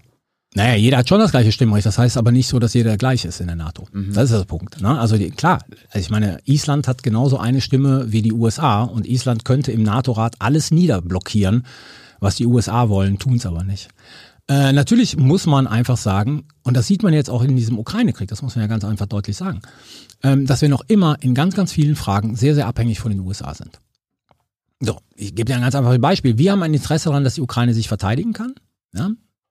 Nehmen wir das mal sozusagen ähm, so, wie es die Regierung sagt. Ohne die massiven Waffenlieferungen der Amerikaner wären die Ukrainer nicht dort, wo sie heute sind. Also das, was alle Europäer zusammenliefern. Also selbst die baltischen Staaten, die wirklich massiv liefern und die Polen, die viel liefern. Aber das ist ein Tropfen auf dem heißen Stein im Vergleich zu dem, was die Amerikaner liefern. Ähm, wir haben eine Sicherheitssituation, wo sozusagen wir jetzt denken, ähm, wir müssen Sicherheit gegen Russland bauen, weil Russland ein aggressiver, revisionistischer Staat ist. Mhm. Wir sind dazu als Europäer nicht in der Lage. So, wir brauchen dazu die Amerikaner. Also diese Abhängigkeiten existieren weiterhin. Wir sind nicht auf Augenhöhe mit den Amerikanern. Das muss man ganz einfach so sagen. Also es gibt durchaus Politikbereiche, äh, wo sozusagen das Verhältnis ausgeglichener ist. Ne? Sicherlich in, in, in wirtschaftlichen Fragen und so weiter. Wenn wir aber auf sicherheitspolitische Fragen gehen, sind wir in einem hohen Maße noch immer weiterhin abhängig von den Amerikanern. Es ist immer noch die einzige militärische Supermacht auf der Welt. Ich meine, das ist das einzige Militär, äh, was 800 Mil Militärbasen weltweit hat. Ich glaube, der zweite Platz ist irgendwie vier von den Russen und den Chinesen. Ja. Äh, wird ja immer gerne als, also ja, ich höre in, in Amerika öfter den Begriff American Empire als jetzt in Europa. Weil Klar, die, weil, weil wir ja Teil des Empires in dem Sinne sind. Mhm. So, das gibt man Das ja wollen wir nicht zu. anerkennen? Nee, das wollen wir nicht anerkennen, natürlich Warum nicht. nicht. Das könnte man sich ehrlich machen und sagen, okay, ey, naja, wir haben ja eine jahrelange, jahrzehntelange Diskussion in, in Europa ja über die Frage sozusagen der U europäischen Souveränität und sozusagen dieser Gleichberechtigung mit den USA. Mhm. Das würde ja an den Grundfesten dessen rütteln, was wir eigentlich mit Europa erreichen wollen. Ja? Und es gibt auch eine, du hörst den Begriff in den USA American Empire, der ist aber auch wissenschaftlich total umstritten, ob es wirklich Empire ist oder nicht. Aber letzten Endes muss man ganz einfach sagen, ich scheue mich davor zu sagen, das ist die letzte verbliebene Supermacht, das waren sie mal. Ich glaube, ähm, Supermacht in dem Sinne, dass, wie Madeleine Albright es mal nannte, second to none, also danach kommt erstmal nichts mehr. Ja, sind die Amerikaner noch immer, also nicht mehr. Die Chinesen haben da schon äh, ziemlich viel aufgeholt. Ich hatte, ich hatte irgendwann mal die, die Definition gelesen, dominant äh, auf der Erde, im Wasser. Ja, Command of all Commons, genau, im, richtig, im richtig. Ja, aber das, das wird äh, in, in hohem das, Maße das durch die. die. eigentlich immer noch. Also die Ja, Navy, die ich weiß- Navy kontrolliert ja immer noch die Meere. Ja, aber die Navy zum Beispiel hat jetzt äh, sozusagen erhebliche Probleme in Asien durch die Amerikaner, äh, Quatsch, durch die chinesischen Abstandswaffen. Ja. Ja, also ähm, in Space würde ich sagen, sind die Chinesen sehr stark. Ob sie, bin kein Experte, aber ob sie sozusagen ähm, da den Amerikanern noch immer unterlegen sind, weiß ich nicht. Also sie haben, die Amerikaner haben nicht mehr den Command of the Commons, würde ich sagen. Das ist genau das, was du gerade eben gesagt hast, ne? Also ne? Land, Wasser, Luft, Space und ähm, Wir sind mit, immer noch mit Abstand die stärkste Militär. aber sie sind mit Abstand die stärkste Militärmacht. Genau, richtig. Das sind sie noch immer. So. Und letzten Endes ist Europa nochmal dadurch gekennzeichnet, dass es in vielen dieser Fragen eine hohe Abhängigkeit von den Amerikanern hat. So. Ukraine zeigt es mal wieder deutlich. Also, ne, es ist unser Interesse, wir tun auch viel. Aber ohne das, was die Amerikaner machen, wäre möglicherweise dieser Krieg in der Ukraine schon längst zugunsten der Russen entschieden. Und die Amerikaner sind es auch immer die, die vorangehen. Also die ganze Diskussion um schwere Waffen, ne, erinnerst du dich, vor zwei Monaten, ohne jetzt, dass wir da ins Detail reingehen, aber letzten Endes, die Europäer waren bereit, danach zu ziehen, in dem Moment, den die Amerikaner vorgelegt haben. Was sagt ein Neorealist, wenn jetzt dir ein Europäer sagt, also es wäre doch schön, äh, wenn Europa auch mal quasi militärisch souverän wäre und quasi so, also quasi eine europäische Armee hat. Dann würde Also ich, quasi un, also Ja, dann- raus aus der NATO und Europa ist quasi militärisch eigenständig. dann würde ich sagen, Ist es das jemals ein, möglich? Ist ein ehernes Ziel. Und das ist sicherlich auch möglich. Aber es ist ein extrem langer Prozess, Mhm. Der so viel Geld kosten wird, dass ich nicht sehe, dass die Gesellschaften dazu bereit sind, diese Kosten zu tragen. Aber das machen die amerikanische Gesellschaft doch auch. Ja, aber die machen das, das seit Jahrzehnten. Die machen das seit Jahrzehnten. Das ist Tradition. Genau, richtig. Ja, also ich meine, das ist im Prinzip seit dem Ausgang des Zweiten Weltkriegs ähm, letzten Endes wächst ja das amerikanische Militärbudget. Das ist in den 90er Jahren einmal wieder runtergegangen und dann durch 2001 ja exorbitant gestiegen. Jetzt fällt es wieder. Aber natürlich, das, was es noch immer ist, übersteigt ja das, was die Europäer irgendwie aufwenden. Als Trump äh, Präsident war, da hat er viele Forderungen öffentlich gesagt, die man von anderen vorherigen US-Präsidenten in Bezug auf NATO, Ausgaben, Militär nicht gehört hat. Hat er da eigentlich nur das laut gesagt, was die anderen immer nur leise gefordert haben? Ja, Trump war in vielem, nicht in allem, aber in vielen hat er im Prinzip nur das gesagt, was ähm, seine Vorgänger diplomatisch netter hinter verschlossenen Türen gesagt haben. Wenn du dir diese ganze Diskussion um 2% und europäische Fähigkeiten anschaust, ich empfehle immer den Leuten die letzte Rede, die der Verteidigungsminister unter Obama, Robert Gates, wenn die alle aus dem Amt scheiden, machen, machen deutsche Politiker ja auch, dann machen die immer so noch so eine Abschiedstournee, ne? Und er ist dann halt nach Brüssel zur NATO gefahren und hat, frag mich nicht wo, beim German Marshall Fund oder irgendwo dann nochmal eine Rede gehalten. Und diese Rede muss man sich durchlesen. Und diese Rede ist perfekt diplomatisch. Und wenn man das ganze Diplomatische weglässt, sagt Robert Gates in meinen Worten sehr übertrieben, Europäer, wenn ihr nicht mehr Geld in die Verteidigung investiert, wenn ihr nicht auf die 2% kommt, sind wir irgendwann mal raus aus dem Ding. Ja, das ist aber halt so formuliert gewesen, dass du äh, da Sachen entkleiden musst, weil da Profis dran geschrieben haben. Der Trump kommt halt und sagt oder tweetet 2% oder wir sind draußen.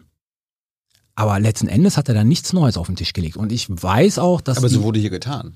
ja, gut, klar, weil wir über die, ich glaube, wir waren bei Trump über die Art und Weise entsetzt, wie er das gemacht hat. Also, dass, dass das sozusagen äh, so ein, ja, wie soll man das nennen?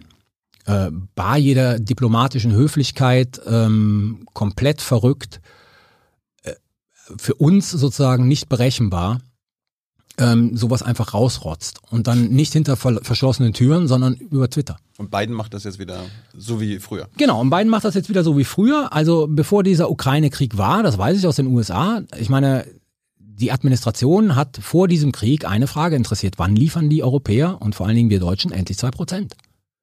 Das war das, was sie interessiert hat. Die haben es halt nur hinter verschlossenen Türen gemacht. Der Biden ist dann halt äh, sozusagen zur Münchner Sicherheitskonferenz gegangen, also diese, diese virtuelle Geschichte, hat gesagt, we are back, ihr habt wieder einen Partner und so weiter und so fort. Und hinter verschlossenen Türen wird gesagt, wo sind die zwei Prozent? Warum, warum interessiert dir die zwei Prozent? Also da, damit äh, quasi jeder Staat Milliarden ausgibt, um amerikanische Rüstung zu kaufen? Also sag mal so, äh, Buy American ist sicherlich äh, so ein, ein Punkt, der interessant ist. Das war ja, ja gleich das erste nach der Zeitenwende-Rede von Scholz, dass äh, amerikanische Kampfjets bestellt ja, wurden. Ja, aber da, da kann ich gleich noch was zu sagen, weil das ist vielleicht gar nicht mal so dumm. Ähm, auch mit Blick auf das, was du vorher gefragt hast. Mhm. Aber letzten Endes ist es so, dass dieses Ding irgendwann mal vereinbart wurde, dass man sich darauf hinbewegt. Ne? Die Situation ist ja auch, dass die Amerikaner relativ wenig Lust verspüren, in der Masse präsent zu sein, wie sie in Europa präsent sind, weil ihre Interessen liegen in Asien. Und sozusagen dieser unter Obama hieß das, war das Obama oder Clinton? Nee, unter Obama hieß das Pivot to Asia. Ja. Ähm, Clinton das, hat als Außenministerin eine Führung gemacht. Ja. Das ist Konsens in den USA. Also das ist Republikaner und Demokraten. Da gibt's, die Einhegung Chinas. Genau, da gibt's überhaupt gar keine Diskussion. Die größte Herausforderung sind die Chinesen und nicht die Russen. Russen sind ein Problem. Ja, die machen ähm, die, die ja, die Russen sind ein Problem, die sind ein Störer, aber sie sind jetzt nicht die große Herausforderung. Und deshalb braucht man sozusagen alles, was man haben kann in Asien. Und die Europäer müssen, müssen in Europa entlasten. So, damit die Amerikaner mehr Ressourcen nach Asien stecken können. Und dafür sind die zwei Prozent halt wichtig. Ja, die zwei Prozent, weil die Amerikaner haben ja die Erfahrung gemacht, die Europäer sind bis heute nicht in der Lage, irgendeinen Konflikt in ihrer Peripherie eigenständig zu lösen. Sie brauchen immer die Amerikaner. Sie brauchen immer die Amerikaner. Und die Amerikaner verlieren, für die Amerikaner sind diese Konflikte in der europäischen Peripherie keine, die in ihrem nationalen Interesse sind. Muss man ja ganz klar sagen. Also, aber sind die nicht auch froh, dass sie immer, dass die Europäer immer darauf angewiesen sind, damit die Europäer nicht auf die Idee kommen, okay, wir brauchen die Amis gar nicht Das mehr? waren sie so lange, wie China nicht das große Problem war. Jetzt merken sie, dass ihnen die Ressourcen für China fehlen.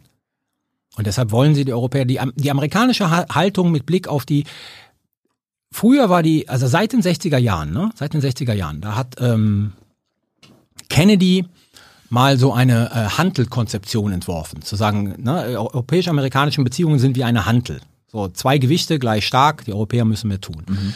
Und seit den 60er Jahren bis zu weit hinter die Bush-Administration war eigentlich immer dieses paradoxe Phänomen zu sehen, dass die Amerikaner den Europäern gesagt haben, wir müssen mehr Verantwortung übernehmen. Und in dem Moment, in dem die Europäer sozusagen da Schritte unternommen haben, haben die Amerikaner gesagt, ja, aber Moment, nicht gegen die NATO. Weil in der NATO sind die Amerikaner noch immer die bestimmende Macht. Das hat sich jetzt aber geändert. Ja, also das hat sich der Gestalt geändert, dass die Amerikaner entlastet werden wollen in Europa und eigentlich kein Interesse mehr daran haben, so massiv in Europa zu sein, wie sie gegenwärtig sind. Und jetzt gab es diese Vereinbarung mit den zwei Prozent und ich sage gleich, ich bin kein großer Freund dieser zwei Prozent Vereinbarung, aber sie ist nun mal unterschrieben worden.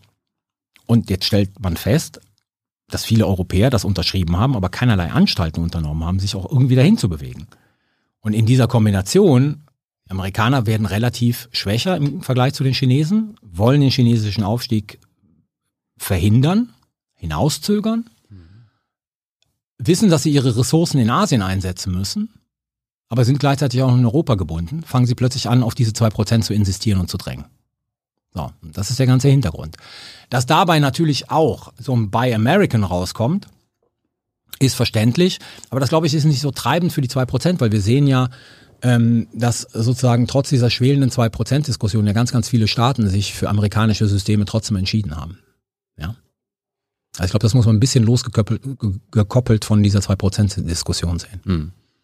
Jetzt der russische Eroberungskrieg in der Ukraine, Chinas Aufstieg und ähm, Taiwan ist ja immer wieder gefährdet, dann die amerikanischen äh, Interessen weltweit. Äh, spricht man als Neorealist noch von Imperialismus? Klar, das ist eine imperiale Politik. Also von allen. Von den, ja, von den ja, ja. Also es, letzten Endes also in, in, in der reinen Terminologie würde man sprechen, es ist der Versuch, ähm, regionale und letzten Endes globale Hegemonie zu erzielen. Ja, ich bin ein bisschen ich bin großer Freund der Unterscheidung zwischen Hegemonie und Imperiale, weil das sind meines Erachtens so zwei Herrschaftstechniken. Das Hegemoniale zieht, zielt sozusagen ab auf Führung, die akzeptiert ist. Das beschreibt ganz gut die Situation zwischen USA und Europäern bis 1990. Ja, die USA haben geführt mhm. und die Europäer wollten sich führen lassen. So. Und das Imperiale war eher die Sowjetunion. Also die haben sozusagen ähm, geführt und wer sich sozusagen dieser Führung widersetzt hat, bei dem wurde einmarschiert. So, deswegen. Also es ist schon das Streben, so würde man es ausdrücken, nach regionaler und letzten Endes globaler Hegemonie. Und natürlich ist das auch bei den Vereinigten Staaten vorhanden, also diese Hegemonie. Die 94er äh, National Security Strategy, jetzt kommen wir wieder auf dieses Macht- und Sicherheitsdilemma zurück. Ne? Ich meine, 94 waren die Amerikaner auf dem Höhepunkt ihrer Macht sicherlich. So. Ähm, das war die Zeit, wo wenn du die Stärke der US Navy genommen hast, die für die Amerikaner ja eine zentrale Rolle spielt, weil das ist das Instrument, mit dem sie globale Power Projection betreiben können. Wenn du die genommen hast und du hast irgendwie die, die nächsten zehn Navies zusammengepackt, waren die nur nicht annähernd so stark wie die US Navy. Ökonomisch, größter Profiteur der Globalisierung. So, dann hast du eine National Security Strategy, die sagt, ja, wir sind im Prinzip Nummer eins, aber wir müssen unsere Sicherheit noch ausbauen. Also, wo man sagt, ihr seid schon so überragend stark und jetzt wollt ihr sozusagen noch weiter drauflegen. Das ist halt dieser Versuch, diese globale Hegemonie oder der Versuch der globalen Hegemonie ne, zu zementieren. Und das Problem ist, dass sich andere Staaten dagegen wehren. Und das sind halt die Russen, das sind die Chinesen und dagegenhalten. Jetzt sind wir halt in einer, in einer Position, wo es darum geht, ähm, dass die Amerikaner versuchen, die in der Politikwissenschaft nennt man das Power Transition. Also sozusagen den Übergang von einer Macht zur anderen Macht im internationalen System auf dem Weg zur Nummer eins zu verhindern. Ja, also die Amerikaner sind relativ gesehen eine, eine absteigende Macht, mhm. relativ. Und die Chinesen sind relativ gesehen eine aufsteigende Macht. Und irgendwann bei diesen beiden Kurven kreuzen die sich. Und dann ist die Frage sozusagen, wie geht's weiter? Gehen die Amerikaner weiter unter und die Chinesen weiter hoch und die Amerikaner versuchen halt diesen chinesischen Aufstieg zu verhindern. Ich meine, am Ende haben wir beim Römischen Reich in allen Reichen gesehen, alle Reiche gehen irgendwann unter. Das ist der Punkt. Globale Hegemonie lässt sich nie erreichen. Globale Hegemonie lässt sich nie erreichen. Aber das wissen doch auch Amis und Chinesen. Warum, ja, warum, warum streben sie denn trotzdem? Das ist, das ist das Witzige, wenn man so denkt, ja, Staaten, ich sag's jetzt mal ganz banal, die Lernfähigkeit und die Lernkurve bei Staaten ist relativ begrenzt. In der Außen- und Sicherheitspolitik. Ich rede nicht von der Innenpolitik. Obwohl sie das hunderte Jahre ja schon machen. Klar, man denkt sich immer, man macht's besser. Ja, natürlich. Also ich glaube 87, Paul Kennedy, Aufstieg und Fall großer Mächte, zeigt sehr deutlich, wie sozusagen Überdehnung und Vernachlässigung äh, innenpolitischer Faktoren dazu führt, dass große Reiche einfach zerfallen und zerbrechen. Und wir haben das in der Geschichte ja immer gehabt. Also wir haben ja keine Konstellation, die jahrhundertelang hielt, also mit einer sozusagen herausragenden Macht, sondern ja. die wurden immer herausgefordert und irgendwann mal gab es dann diese sogenannte Power Transition. Und jetzt stehen wir halt vor dem Punkt zu gucken, schaffen es sie, also ganz objektiv, ne, schaffen es die Amerikaner, den chinesischen Aufstieg zu verzögern oder ihn zu verhindern oder schaffen sie es nicht? Und wenn sie es nicht schaffen und die Chinesen sozusagen so weitermachen wie bisher, gibt es auch keine Garantie dafür, auch die haben genügend Probleme, ähm, dann stehen wir, keine Ahnung, in 20, 30, 40 Jahren sozusagen vor dem chinesischen Jahrhundert. Wie ist das, wenn, wenn Empire quasi absteigen oder zerfallen? Äh, führt das dazu, dass sie kriegerischer werden? Es gibt. Ähm, Müssen wir jetzt Angst haben, dass da irgendwie. Das, das ist eine große Diskussion, die in den USA geführt wird. Also eigentlich historisch betrachtet, ne, bei diesen äh, Machtübergängen. In den meisten Fällen gehen die mit Kriegen einher. Es gibt nur ganz, ganz wenige Fälle, wo die letzten Endes ohne Krieg erfolgt sind. Einer der, der berühmtesten Fälle ist der Übergang von der äh, Pax Britannica, also dem British Empire zum amerikanischen Empire. Ah ja. Der ging ohne einen großen Krieg einher. Die meisten anderen gingen mit großen Kriegen einher. Und jetzt vor allen Dingen in den USA wird sehr stark diskutiert, ob das sozusagen unvermeidbar ist, auch mit Blick auf die amerikanisch-chinesischen Auseinandersetzungen. Äh, Graham Allison, ein ganz bekannter Politikwissenschaftler, hat das äh, die Thukydides-Falle genannt. Ja, also die rennen in diese Falle hinein, wo sozusagen am Ende der große Krieg steht. Jetzt gibt's andere, die sagen, und das Argument finde ich durchaus überzeugend, es muss nicht zu einem großen Krieg kommen weil es Nuklearwaffen gibt auf beiden Seiten. Weil letzten Endes der große Krieg würde bedeuten, dass der Einsatz von Nuklearwaffen wahrscheinlich wird und sozusagen Staaten mit gesicherter Zweitschlagfähigkeit sind halt in der Lage, den anderen zu vernichten, obwohl sie schon selber vernichtet sind. Daran haben beide kein Interesse. Das heißt aber nicht, dass es nicht militärische Scharmützel geben wird. Und wir sehen ja in, in rund um Taiwan wird die Situation ja immer schärfer. Ja, aber ich glaube sozusagen, es gibt durchaus berechtigte Hoffnung, dass dieser große Krieg ausbleibt, weil es dann ein Krieg wäre, bei dem der Einsatz von Nuklearwaffen sehr wahrscheinlich wird.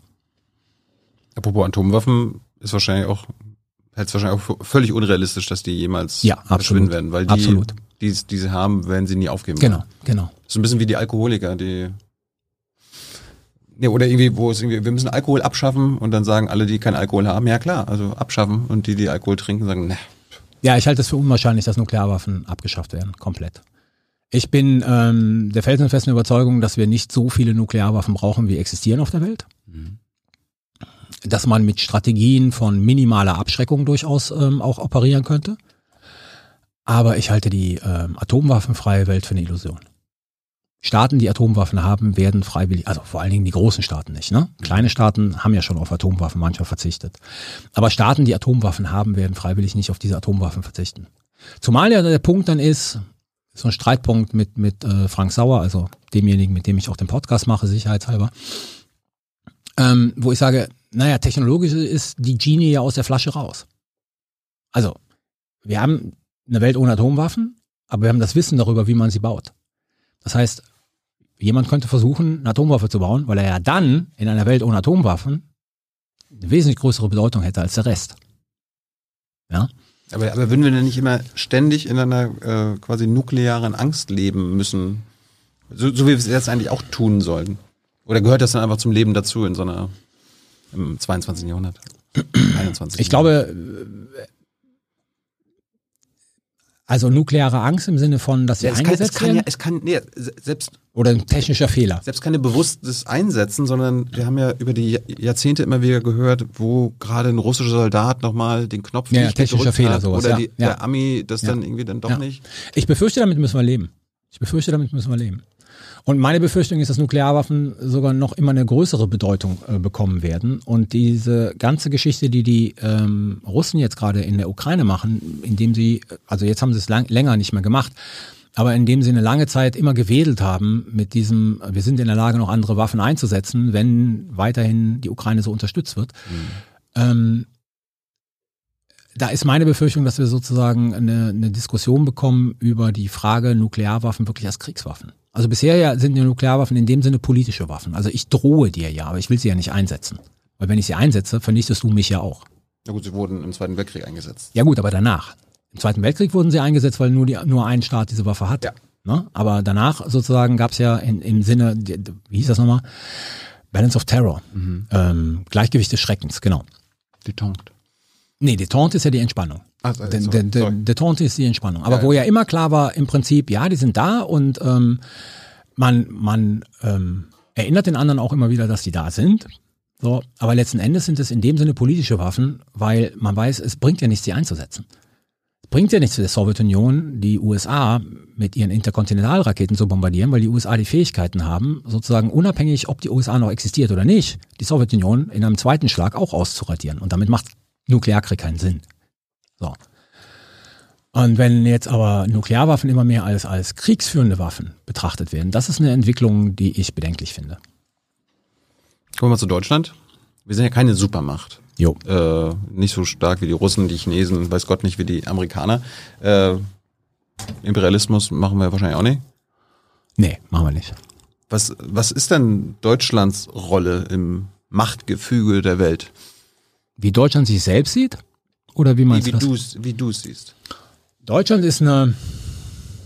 Sind wir auf Platz sechs der mächtigsten Staaten? Oder? Sag mal so, wenn, wenn, wir, wenn wir uns rein auf die äh, Ökonomie beschränken, sind wir als, also alleine und im EU-Verbund schon einer der wichtigen Player in diesem internationalen System. Also ja. weltwirtschaftlich haben wir schon, glaube ich, eine große Rolle. Aber Militär spielt ja auch noch eine Rolle. Militärisch äh, sind wir, ähm, also global gesehen sind wir ähm,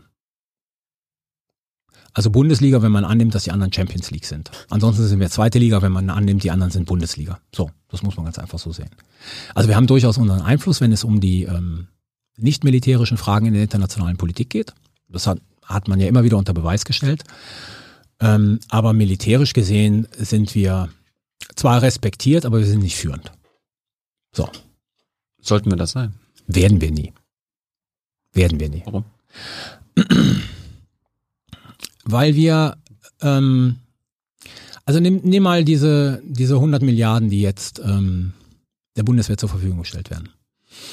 Die werden, wenn es gut läuft, in ein paar Jahren dazu führen, dass wir eine fast nahezu voll ausgerüstete Bundeswehr haben, die dann in der Lage ist, äh, viele ihrer Aufträge äh, wirklich sehr gut zu erfüllen. Mhm. Aber wir haben eine politische Kultur, die halt den Einsatz militärischer Macht sehr stark einschränkt. Also wir Deutschen werden nie sozusagen sehr schnell irgendwo sein mit Verbündeten. Wir tun uns schwer, und schwer meine ich wirklich neutral, nicht negativ. Ne? Wir tun uns schwer, militärische Macht einzusetzen. Äh, wir sind sehr zögerlich dabei. Und es müssen schon sehr spezielle Konstellationen vorhanden sein, dass wir das tun. Wir würden nie in Führung gehen beim Einsatz militärischer Macht. Und das sind alles so Sachen, wo du sagst, ja, dann spielst du auch militärisch keine führende Rolle. Ja? So, deswegen werden wir, ich sag mal, wenn, wenn wir es schaffen, den Status der ähm, wichtigsten nicht-nuklearen Macht in der NATO aufrechtzuerhalten, fände ich das schon viel. Du sag mal, Kira, ganz unter uns, du bist die Jüngste hier? Ja. Warum arbeitest du hier eigentlich? Na, weil wir das beste Journalismusformat in Deutschland sind und weil hier keine Werbung läuft. Und woher kommt die Kohle für dein Gehalt? Per Banküberweisung oder PayPal von den Leuten, die uns zuschauen oder zu hören. Wie das geht? Seht ihr in der Podcast-Beschreibung. Mir ist gerade das Beispiel eingefallen, weil ich habe mit Seehofer mal über den deutschen Überwachungsstaat geredet und da als, als Bedrohungsszenario äh, gesagt, ja, ist ja schön und gut, was ihr jetzt alles demokratisch als SPD und CDU und CSU so alles äh, installiert hat am, am deutschen Überwachungsstaat. Äh, was ist dann, wenn die AfD an die Macht kommt? Und diese Überwachungspraxis mhm. ausnutzt, um mhm. ihre eigenen äh, Gegner zu überwachen, ne? Minderheiten, ja, alles ja. mögliche und so fort. Und ich frage mich jetzt gerade, angenommen, wir rüsten jetzt die Bundeswehr auf und wir sind jetzt militärisch wieder fähiger als vorher und die AfD kommt an die Macht. Äh, die will die Bundeswehr überhaupt nicht einsetzen irgendwo. Ja, das sagt sie. Ja, da sind wir jetzt wieder bei dem ja, aber gut, äh, ich meine, die das, verbalen. Ja, aber das ist das generelle Problem, das du in einem demokratischen Staat hast. Also letzten Endes, du kannst ja nicht auf, also ich sag mal so, du kannst ja nicht auf alles verzichten, von dem du glaubst, dass es notwendig ist, also als, als Regierung, nur weil potenziell die Option besteht, dass irgendeine Partei an die Macht kommt, die das missbrauchen könnte. Ja. Also das, das ist ja, was machst du denn dann als, als demokratische Regierung? Dann bist du ja in vielen Fragen zum Nichtstun verurteilt. Also vielleicht ist auch ein Dilemma. Ja, das ist sicherlich ein Dilemma. Das ist ein Dilemma demokratischer Politik, weil du immer damit rechnen musst, dass du Sachen aufbaust. Jemand kommt an die Macht legitimerweise, ja. Wie und, Trump. Und missbraucht die oder verwendet die in einer völlig anderen Richtung, als du sie eigentlich intendiert hast. Deswegen kannst du aber nicht drauf verzichten, oder? Das stimmt. So, Wäre es dann vielleicht schlauer zu sagen, äh, gibt keine deutsche Außenpolitik mehr, weil wir ja eh nie führen können und die Zeit ist vorbei. Wir machen jetzt so eine europäische na, ich glaube so, so, also nur noch europäische. Ähm, das weil, weil allein sind wir zu schwach, aber in der Summe sind wir stärker. Genau, deswegen muss man sozusagen äh, viel stärker den europäischen oder den Allianzweg gehen, je nachdem, um welchen Politikbereich es sich handelt. Ähm, das ist völlig richtig. Es wird immer eine, eine, eine unabhängige deutsche nationale Außenpolitik geben. Und wenn du dir anschaust, was in den letzten Jahren gemacht wurde, also deutsche Außenpolitik ist ja, ist ja schon in vielen Bereichen extrem europäisiert. Also da gibt's ja, da gibt's ja nicht mehr viele Bereiche, wo, ähm, wo sozusagen der nationale Handlungsspielraum dominierend ist. Und jetzt komme ich nochmal zu den 100 Milliarden und dem Buy American, ne? Mhm. Weil das hat die europäische Dimension. Wenn du dir anschaust, diese Liste, die ja äh, das Bundesverteidigungsministerium herausgegeben hat, wo drauf steht, was da, was da alles angeschafft werden soll. Es gibt ja so eine Ein Einseiter, ne, wo, also was soll, was fliegt, was schwimmt und was fährt sozusagen angeschafft werden. dann findest du, und das finde ich eigentlich eine ganz gute Idee, dann findest du viele Systeme, ähm, wo die Fachleute sagen, ah, da gibt's aber bessere und pipapo, ne? Da geht die Debatte schon wieder ins Detail. Aber wo ich mir sage, ja, das sind aber Systeme, die andere Europäer auch haben. So. Und damit, äh, damit kommen echt viel, viel mehr Möglichkeiten auf der europäischen Ebene ins Spiel. Das heißt, ich kann viel stärker kooperieren. Ich kann billiger Ersatzteile einkaufen. Also, wenn ich jetzt den Chinook anschaffe, dieser Transporthubschrauber der Bundeswehr, ja, mhm. und den haben acht andere Staaten auch, und dann habe ich, keine Ahnung, 90 von denen oder sowas, ne, insgesamt in Europa, oder 120 oder 300. Und ich gehe zum Hersteller und sage, Ersatzteile für 300, dann bin ich schon bei wesentlich billigeren Einkaufsmöglichkeiten, als wenn ich als Deutschland mit 80 dahin gehe und sage, ich hätte gerne Ersatzteile für 80. Logisch. Genau, und da, da gibt es, da gibt es meines Erachtens, und das muss die Politik ausloten, extreme Möglichkeiten, die europäische Kooperation zwischen Streitkräften voranzutreiben und zu verbessern. Also was spricht dagegen? Ganz einfach, jetzt kommen wir mal wieder zu dem, zu dem Nuklearfrage. Wir haben ja nukleare Teilhabe. Ne? Die Niederländer haben das auch. So, jetzt haben die Niederländer und wir F-35 gekauft. Was spricht dagegen, diese nukleare Teilhabe zusammen mit den Niederländern zu betreiben? So. Ja, eigentlich nichts. Das ist der politische Weg, den man gehen muss. Also ich hätte gerne sozusagen den Weg, wo ich sage, je- jetzt kaufen wir viele Sachen, die viele andere Europäer auch haben. Und das eröffnet die Möglichkeit, ich glaube nicht an die europäische Armee. Ja? Aber ich glaube, dass wir das Potenzial haben, eine immer engere Integration und Kooperation zwischen europäischen Armeen hinzubekommen. Und das kriegen wir unter anderem dadurch hin, dass wir das gleiche Zeugs haben. Und deswegen ist bei dieser Liste vieles drauf, von dem, wie gesagt, wenn andere Leute hier sitzen würden, ne, und dann würdest du sagen, F35, die würden sagen, ja, oh, Problem, F16 wesentlich besser. Wo ich sage, ja, das mag alles sein, aber die F35 haben noch irgendwie acht oder neun andere europäische Staaten und dadurch ergeben sich Möglichkeiten, A, Geld zu sparen zukünftig und viel stärker zu kooperieren auf der europäischen Ebene. Und zwar auf, dem- auf einer Ebene, die nicht halt diese politische ist, die sagt, okay, wir gründen jetzt ein neues Komitee in der EU, wir gründen eine neue Institution in der EU, sondern wir machen ganz praktisch Training, Ausbildung zusammen. Ein Weg, den ich begrüßen würde. Du hast in deinem Buch äh, unter anderem überall anders auch schon mal aufgezeigt, die deutsche Strategie seit, seit der Wiedervereinigung, seit 1990. Äh, können wir da drüber nochmal kurz reden? Also was, was, haben, was haben die deutschen Regierungen in den letzten 32 Jahren quasi außenpolitisch, militärisch gemacht? Also um kurz zusammenzufassen, war es ja irgendwie so, man hat sich für Einflussgewinnung entschieden statt Autonomie. Was heißt das? Ja, wir haben halt versucht, sozusagen unseren Einfluss auf unsere Partner und Verbündeten äh, auszubauen und zu stärken. Ich glaube, war der nicht schon groß genug? Nee, weil wir letzten Endes bis 1990, wir, wir haben ja eine andere Situation gehabt. Wir hatten ja bis 1990 einen Einfluss aufgrund unserer äh, geopolitischen Lage. Wir waren Frontstaat. No. Und alles, was in diesem Ja, wir Zusammenhang. waren wichtig, Genau, wir waren wichtig, aber wir waren nicht wichtig, weil wir Deutschland waren, sondern, also, weil es die Front war. Genau, jetzt, jetzt wird's ein bisschen sozusagen tautologisch. Natürlich waren wir wichtig, weil wir Deutschland waren, aber weil dieses Deutschland halt die Systemgrenze war. Ja, weil es da die DDR gab und sozusagen Polen und Tschechien und Ungarn und so weiter. Das war unser Pfand. Ähm, und das haben wir 1990 im Prinzip verloren. Waren nicht mehr Frontstaat, Gott sei Dank. Ja, die Wahrscheinlichkeit, dass äh, russische Panzerdivisionen ähm, von Moskau durch Polen wieder irgendwie nach Berlin durchbrechen wollten, die lag bei minus fünf Prozent. Ja? Und da haben wir letzten Endes de- den, den Einfluss, den wir hatten, aufgrund unserer geografischen Lage verloren. Also mussten wir diesen Einfluss sichern über andere Mittel. Und das haben wir versucht, und das war ein langer Weg, indem wir ein aktiveres Engagement auch in militärischen Fragen gezeigt haben. So. Das ist aber in Deutschland extrem schwierig gewesen. Also weil diese, also wir kommen halt aus einer Tradition, in der der Einsatz der, der Bundeswehr außerhalb der Bündnisgrenzen nicht denkbar war, in der sozusagen der entsprechende Artikel der, des deutschen Grundgesetzes sehr restriktiv interpretiert wurde, in der wir eine Gesellschaft haben, die halt einen ganz anderen Blick auf diese Bundeswehr hatte. Wir sind halt nicht wie die Franzosen oder die Briten historisch mit Interventionsarmeen aufgewachsen, ne, sondern wir hatten eine Bundeswehr, die stand hier innerhalb der eigenen Landesgrenzen und die wurde aktiv, die wäre aktiv geworden, wenn der Warschauer Pakt angegriffen hätte. Äh, also haben wir versucht, sozusagen unseren Einfluss durch ähm, die Übernahme von mehr Verantwortung äh, zu sichern. Das war aber kein geradliniger Weg. Weil letzten Endes die ganzen Faktoren, die ich gesagt habe, also sozusagen ähm, politische Kultur in der Bundesrepublik, wie die Bevölkerung auf Streitkräfte schaut, äh, auch in der Politik, also in den einzelnen Parteien, was da für Vorstellungen vor sind. Das war immer so ein bisschen wie, wir haben immer gewartet und wenn der Druck zu groß war, dann haben wir uns beteiligt. Ja. So.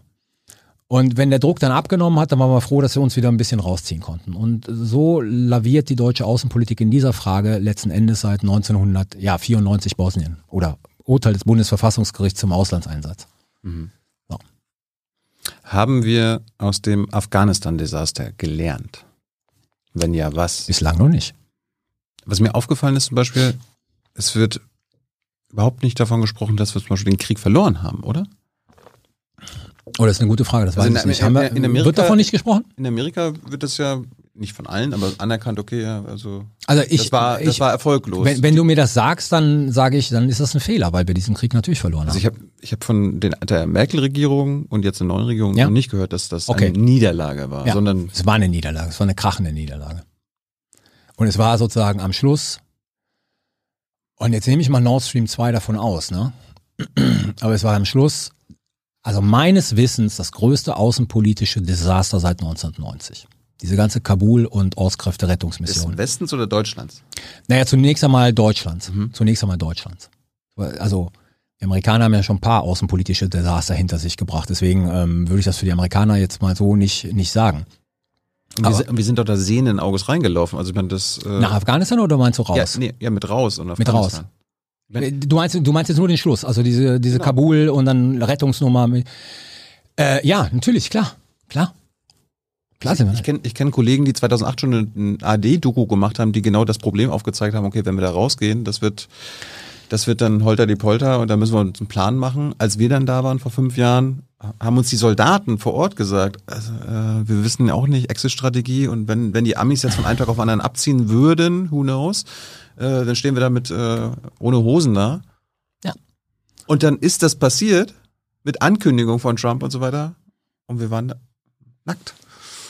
Ja, absolut. Wir waren nicht vorbereitet. Aber das ist halt das Problem, nicht nur deutsche Außenpolitik, sondern Klar. ganz viele Außenpolitiken. Äh, man bereitet sich nicht vor, man reagiert. Aber wäre das nicht verantwortlich, sich vorzubereiten?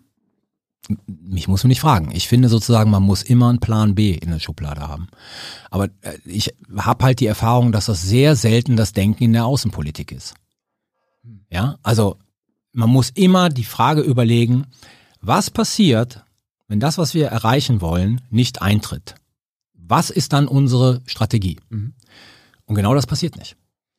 Weil das irgendwie möglicherweise so ein psychologischer Effekt ist, dass wenn man anfängt über Plan B zu nachzudenken, eigentlich schon Plan A aufgegeben hat. Ich weiß es nicht. Ich meine, wir haben, wir haben ja jahrelang, wir machen uns teilweise jetzt schon in den Spaß, in Anführungsstrichen, wenn irgendwie die Bundesregierung Mandate verlängert. Einfach nur zu fragen, gibt es eine Exit-Strategie? Ja, ja, gibt's nicht. Wo, wo wir immer dann gedacht haben, naja, vielleicht wollen sie das einfach nicht sagen. Also einfach quasi dem Feind und so weiter das Mhm. nicht äh, äh, verlautbaren. Aber du sagst, die gibt's dann tatsächlich nicht. Also zumindest für Afghanistan gab es keine Exit-Strategie. Das hast du ja gesehen, wer- was da plötzlich los war. Ich glaube, ein ganz großes Problem ist, das ist so wie, wie mit, äh, wie, es gibt in der, in der Bürgerkriegsforschung, ähm, gibt es diesen Ausdruck äh, Protracted Conflicts. Das sind Konflikte, die ähm, jahrzehntelang teilweise dauern und wo man sehr überspitzt gesagt, wo keine der Konfliktparteien eigentlich weiß, warum die begangen haben, worum es damals eigentlich ging, aber man führt sie halt einfach weiter. Ja? Und so ein bisschen war das wie mit Afghanistan. Also man war da drin und man hat diese Mission einfach weitergemacht. Einfach weitergemacht. Man hat nicht äh, kritisch hinterfragt, was bringt das, was wir da tun? Ist das realistisch? Müssen wir da was ändern, damit es mehr Erfolg hat? Und letzten Endes hat man sich halt in den Geleitzug jetzt mal wieder der USA begeben. So, die allerdings für sich alleine entschieden haben, wir gehen da raus.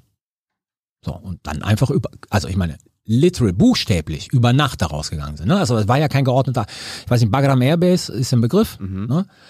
Ähm, also die Amerikaner verlassen, für die Zuhörerinnen verlassen diese Airbase, die Afghanen kommen am nächsten Morgen zur Arbeit und stellen fest, die Amerikaner sind nicht mehr da. So. Also das ist ein Kopfüberabzug. Ja, und dann organisieren wir unseren. Und dann wird dieses ganze Land von den Taliban überrollt. Und dann fängt dieses ganze Chaos an, äh, dass wir dann in diesen, weiß nicht, wie lange das ging, eine Woche, zwei, diese ganze Kabul, bis heute sozusagen Ortskräfte da rauszubekommen. Ja? Ähm, ich finde halt, dass eine gute Vorbereitung für jede Mission, eigentlich ist das militärisches Handwerk. Zu sagen, du, äh, Colin Powell hat damals ähm, als eine der Lehren aus dem Vietnamkrieg, ne, als er noch Offizier war, Stabsoffizier mit anderen Offizieren gesagt, nie in einen Konflikt gehen, wo man keine Exit-Strategy hat. Wenn man keine hat, nicht in den Konflikt reingehen, sonst endet das im Chaos, also la Vietnam. Vielleicht habe ich das von ihm damals. Und wir hatten keine Exit-Strategie. Das ist die, das ist die oberste Lehre Ja, absolut. für uns jetzt nach dieser Afghanistan. Die, also ich glaube, da gibt's, also es gibt eine ganze Reihe von Lehren. Weil wenn wir bei Mali fragen, wenn immer verlängert wird, da wird auch gesagt Exit-Strategie.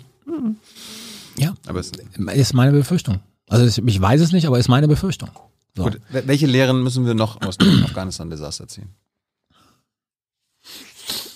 Also ich glaube, eine der Lehren, also es gibt unheimlich viele Lehren. Ich versuche mal nur die großen Ja. ja. darzulegen. Ähm, geh nie mit einem überhöhten politischen Mandat rein. Also das heißt, Afghanistan stammt ja noch aus der Zeit, ich habe das mal in meinem Buch Liberaler Imperialismus genannt, wo ja diese Vorstellung äh, vorherrschte, man kann Systeme einfach demokratisch machen. Und das ist sicherlich richtig, das kann man, bestimmt. Aber letzten Endes braucht man dazu eine Generation. Ja, man, es kostet unglaublich viel Geld. Ja, und man muss halt den strategischen Atem haben. Dazu waren wir ja nie bereit. Aber wir sind mit einem riesigen überhöhten Mandat nach Afghanistan gegangen, also nach dieser Petersberg-Konferenz.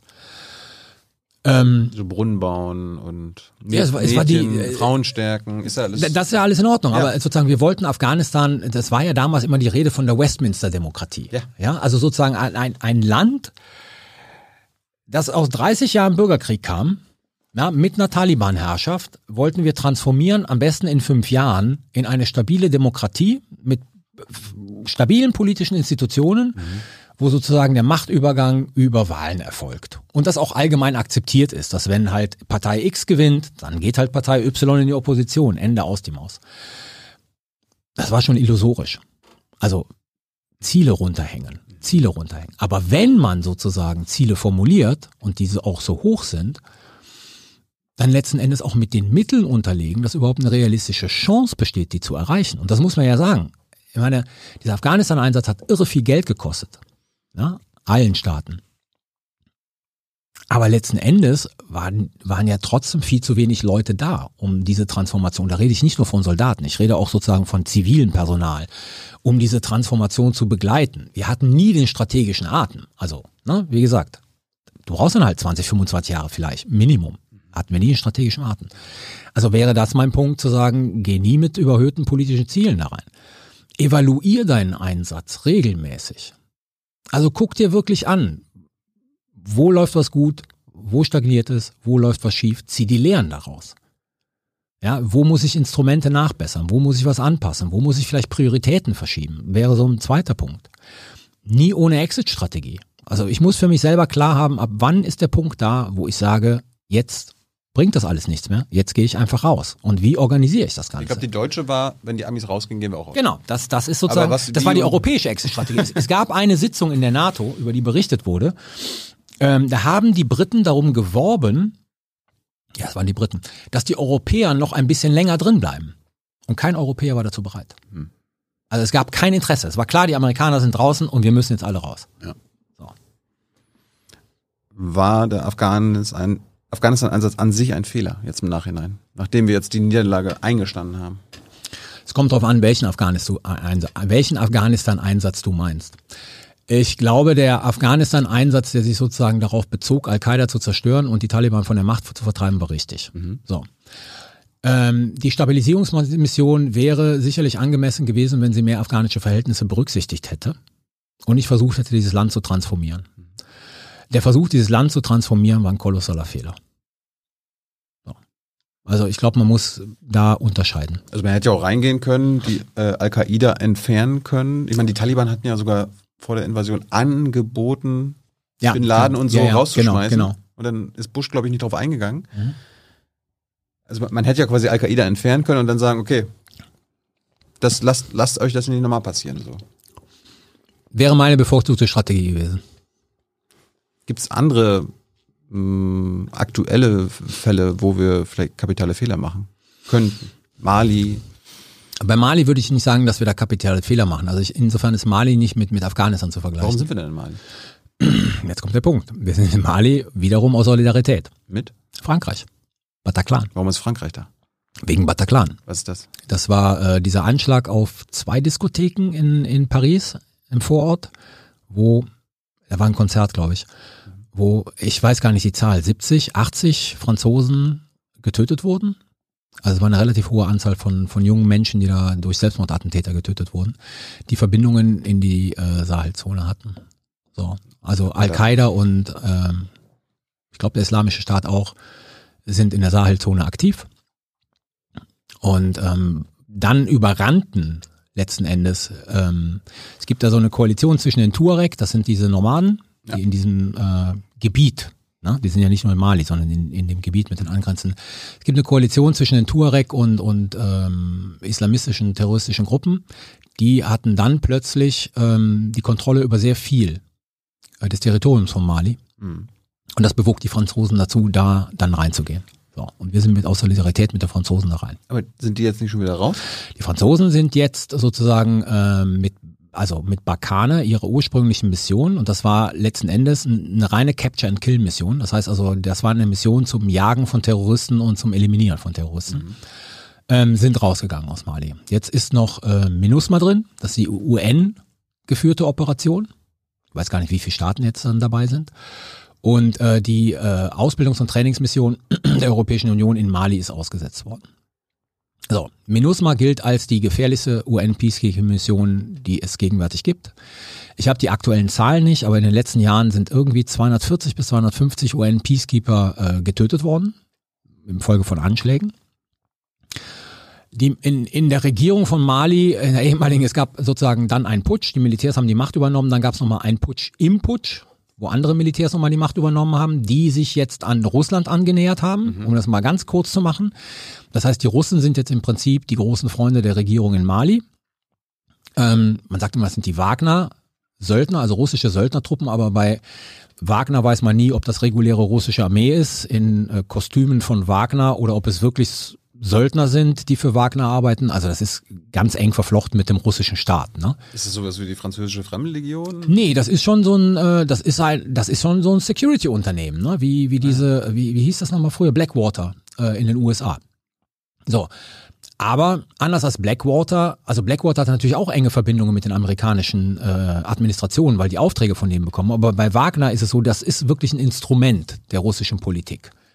Also wo du aus irgendwelchen Gründen russische Soldaten nicht direkt einsetzen willst, setzt du dann halt einfach Wagner ein. So, es gab immer das Gerücht, dass die Wagner-Leute in Mali gar keine Wagner-Leute sind, sondern einfach Russ Soldat reguläre Soldaten der russischen Armee. Aber weil Russland da nicht offiziell involviert sein wollte, hat man dann halt Wagner hingeschickt.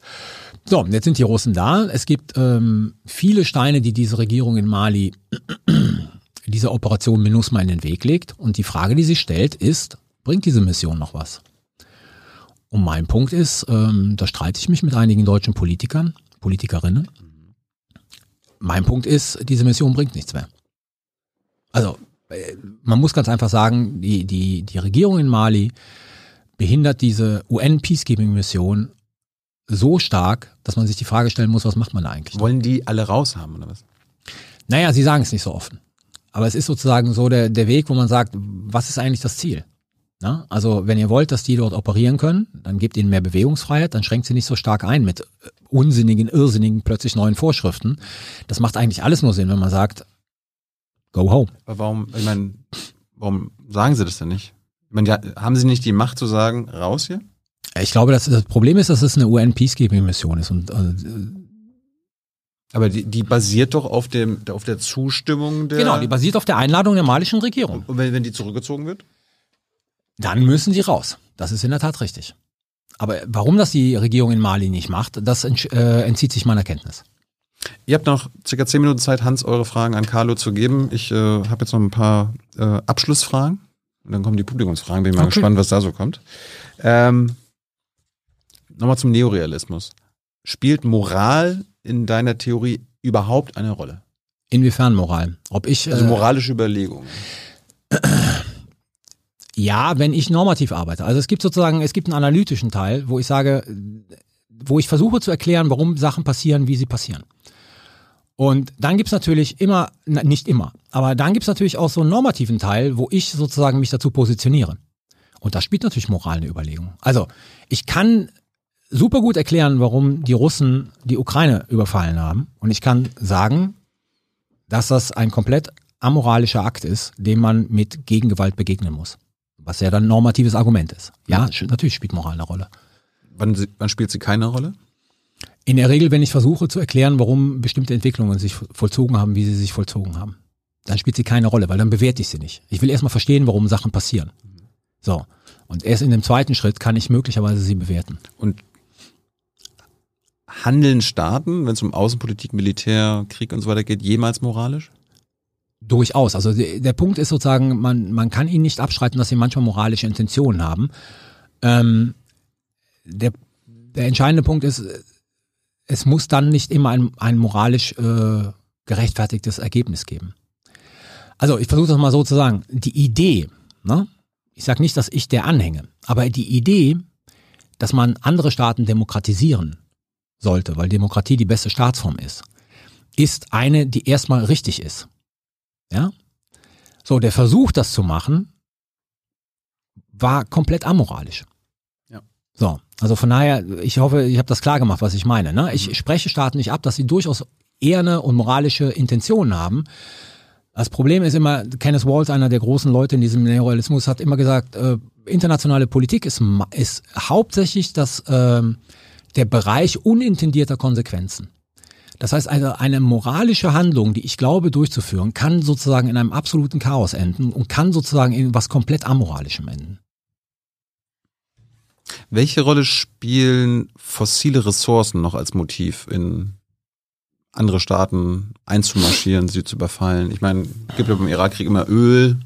Jetzt äh, bei der Ukraine könnte man ja sagen, na, vielleicht brauchen die Russen das Gas, die Ja. Gasvorkommen der Ukraine. Ja. Ähm, ich glaube nie, dass das der Hauptgrund ist für eine militärische Intervention. Aber es ist nice to have. Es könnte ein Seitenergebnis sein. Es gibt ja diese Theorie, dass man sagt, äh, das, was äh, die Franzosen da eigentlich im Sahel interessiert, sind diese Uranminen im Niger. Ja, die abzusichern. Ähm, und das ist sicherlich ein Nebeneffekt. Also ich will das nicht bestreiten, aber ähm, es ist relativ selten, dass Kriege geführt werden, auch bei dem, was wir wissen nachher, wenn wir Akteneinsicht haben, ne? aber historische Kriege, die, die rein ökonomische Motive haben.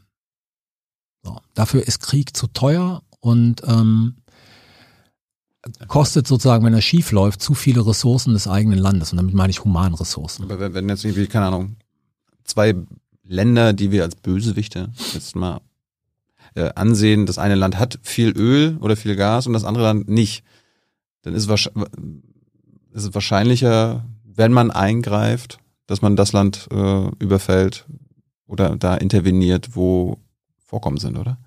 Ja, aber der, der Anlass ist ja meistens einer, der nichts mit diesen Ressourcen zu tun hat. Und deshalb sage ich sozusagen, äh, das ist sicherlich so ein Seiteneffekt, aber ich glaube sozusagen, es ist nicht die treibende Kraft, um Tri äh, Kriege zu beginnen. Ähm, ist es sinnlos, mh, quasi von deutschen Parteien oder auch der Zivilgesellschaft zu fordern, dass die Amis mit dem US-Drogenkrieg via Rammstein aufhören? Müssen, müssen, wir, müssen wir damit einfach leben? Weil die Deutschen nie den Amis sagen werden, hört auf damit. Ich finde, es ist immer, es ist immer sinnvoll und legitim, äh, sozusagen Forderungen zu stellen an die Politik. Ich glaube sozusagen in diesem Verhältnis ist es einfach sinnlos. So, weil das nicht passieren wird. Aber damit meine ich nicht sozusagen, dass es nicht legitim ist, diese Forderungen zu stellen. Erklär nochmal ganz kurz, warum es sinnlos ist. Weil ich glaube sozusagen, dass, der, der, dass, die, dass das Verhältnis zwischen der Bundesrepublik und den USA, auch im Rahmen der NATO und so weiter, so gestrickt ist, dass eine deutsche Bundesregierung hier nie im Sinne von exekutiv oder legislativ gegen die Amerikaner vorgehen würde. So. Es ist Peter Tauber, der ehemalige Staatssekretär im Bundesverteidigungsministerium, der hat mal in dieser ganzen Drohnendiskussion, die wir hatten vor drei, vier Jahren oder sowas, hat gesagt, und ich glaube, das ist so der Punkt, es war ein großer Fehler der Bundesregierungen, das nie zu kritisieren. Ja, die Art und Weise, wie die Amerikaner Drohnen einsetzen und Drohnen benutzen. So. Deswegen Kritik ja, aber ich glaube, daran wird sich nichts verändern. Ja, ist es wohlfeil, quasi die Schließung von Guantanamo als äh, das, dieses Foltergefängnis auf ja. Kuba Ja, ja. Äh, der Amerikaner zu fordern, damit quasi ähm, die Russen und die Chinesen nicht auch mit dem Finger dann auf die auf den Westen zeigen können. Guck mal, ihr foltert doch auch. Nein, das ist also es ist absolut richtig, aber jetzt kommen wir wieder auf den Punkt. Ne? Es ist absolut richtig, das zu fordern. Der Punkt ist, wenn die Amerikaner das aufrechterhalten wollen, werden sie es aufrechterhalten. Also sozusagen die Einflussnahme, die wir haben als Europäer auf solche Entscheidungen der USA, ist extrem gering. Ist extrem gering, aber es ist richtig, das zu fordern. Ja, ich ich, Ja? stelle mir jetzt gerade politischen Druck vor. Ich mein, äh, Ja, aber wie, ja klar, der aber kann, der kann nur innenpolitisch in Amerika erfolgen. Ja, also wenn sozusagen ist, ist sozusagen der Druck äh, muss aus, aus den USA kommen. Der kann natürlich unterstützt werden durch Europa. Und es ist durchaus richtig, sozusagen in Gesprächen und in Konsultationen den Amerikanern immer wieder klar zu machen, dass das ein Punkt ist, den die Europäer nicht akzeptieren können. Dass das ein Punkt ist, der ein Problem ist in diesen Beziehungen. Ich glaube halt nur, dass aufgrund der Struktur der Beziehungen die Amerikaner nicht wegen des äh, europäischen Drucks den Laden zumachen werden. So, das ist mein Punkt. Äh, ist es Wohlfeil, ich meine, in Sachen Den Haag? Haben wir jetzt ständig nur Wohlfallfragen?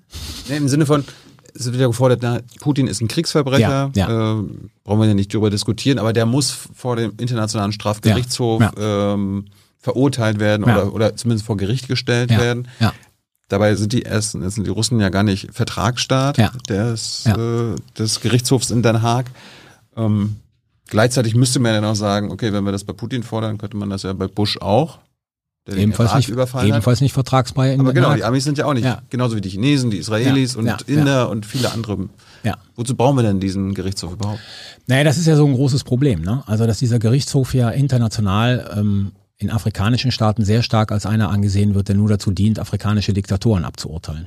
So, also es ist schon, ist schon ein Problem, wenn andere Staaten, die nicht Vertragsparteien sind, ähm, die nie überstellen werden, äh, den Gerichtshof aber, ich sag jetzt mal, der Gerichtshof aber selber sozusagen sich sehr stark auf Afrika konzentriert, dann äh, schaut das in den Augen vieler äh, an wie ein, ähm, ja, ich bin jetzt nicht so firm in dieser ganzen äh, Theoriedebatte über Postkolonialismus, aber äh, sieht dann schon so ein bisschen wie koloniale Gerichtsbarkeit aus.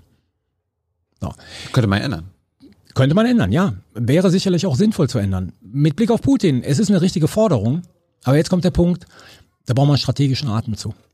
Und ich glaube, wenn ich das richtig in Erinnerung habe, die ganzen Kriegsverbrecher aus äh, Kroatien und Serbien wurden lange Zeit nicht überstellt und erst als sich innenpolitisch und dann mit dem Druck was änderte, dann plötzlich äh, war das möglich. Also das heißt, man bräuchte strategischen Atem. Es ist nicht zu ähm, erwarten, dass Putin in den nächsten zwei, drei Jahren äh, in Den Haag erscheinen wird.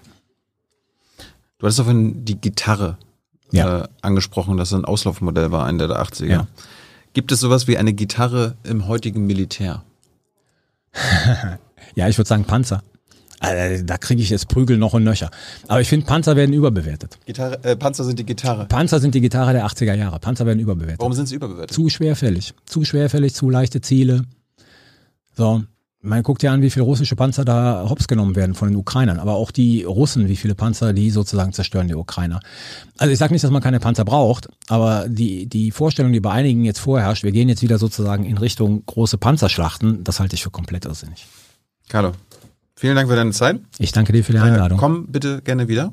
Gerne. Hat Spaß gemacht. Du bist, glaube ich, der erste Gast, der mal geraucht hat. Völlig in Ordnung. Wir haben, ja, wir haben ja hier Fenster aufgemacht. Oh, und jetzt kommt Hans mit den Zuschauerfragen. Bin gespannt. Alles klar. Danke.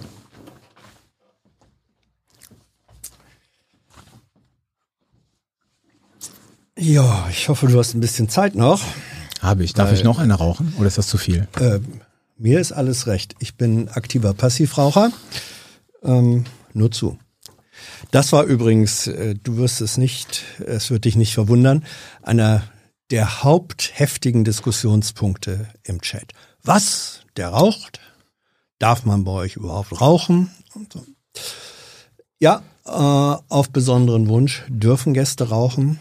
Ja, wir wissen, und er weiß es auch, dass Rauchen die Gesundheit äh, gefährdet. Ja, absolut. Es haben sich auch Menschen hier gemeldet, die gesagt, mein Vater ist äh, am Rauchen gestorben.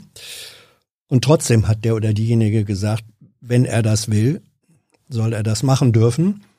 Und nein, ansonsten wird hier im Studio nicht geraucht. Wenn jemand das strenge Bedürfnis hat, dann wird das Open Air realisiert. So, das dazu. Äh, ja, Gitarre, Gitarre.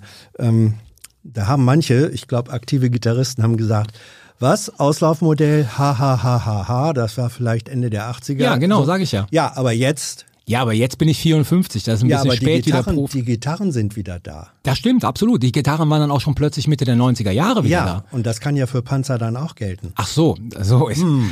Na, ich glaube nicht. Also ich glaube sozusagen, ähm, wir sehen in der Ukraine, dass Panzer, also Panzer sind wichtig, Hm. ja, aber ähm, ich glaube sozusagen, wer heute jetzt nochmal eine Betonung auf die großen Panzerschlachten legt, liegt falsch.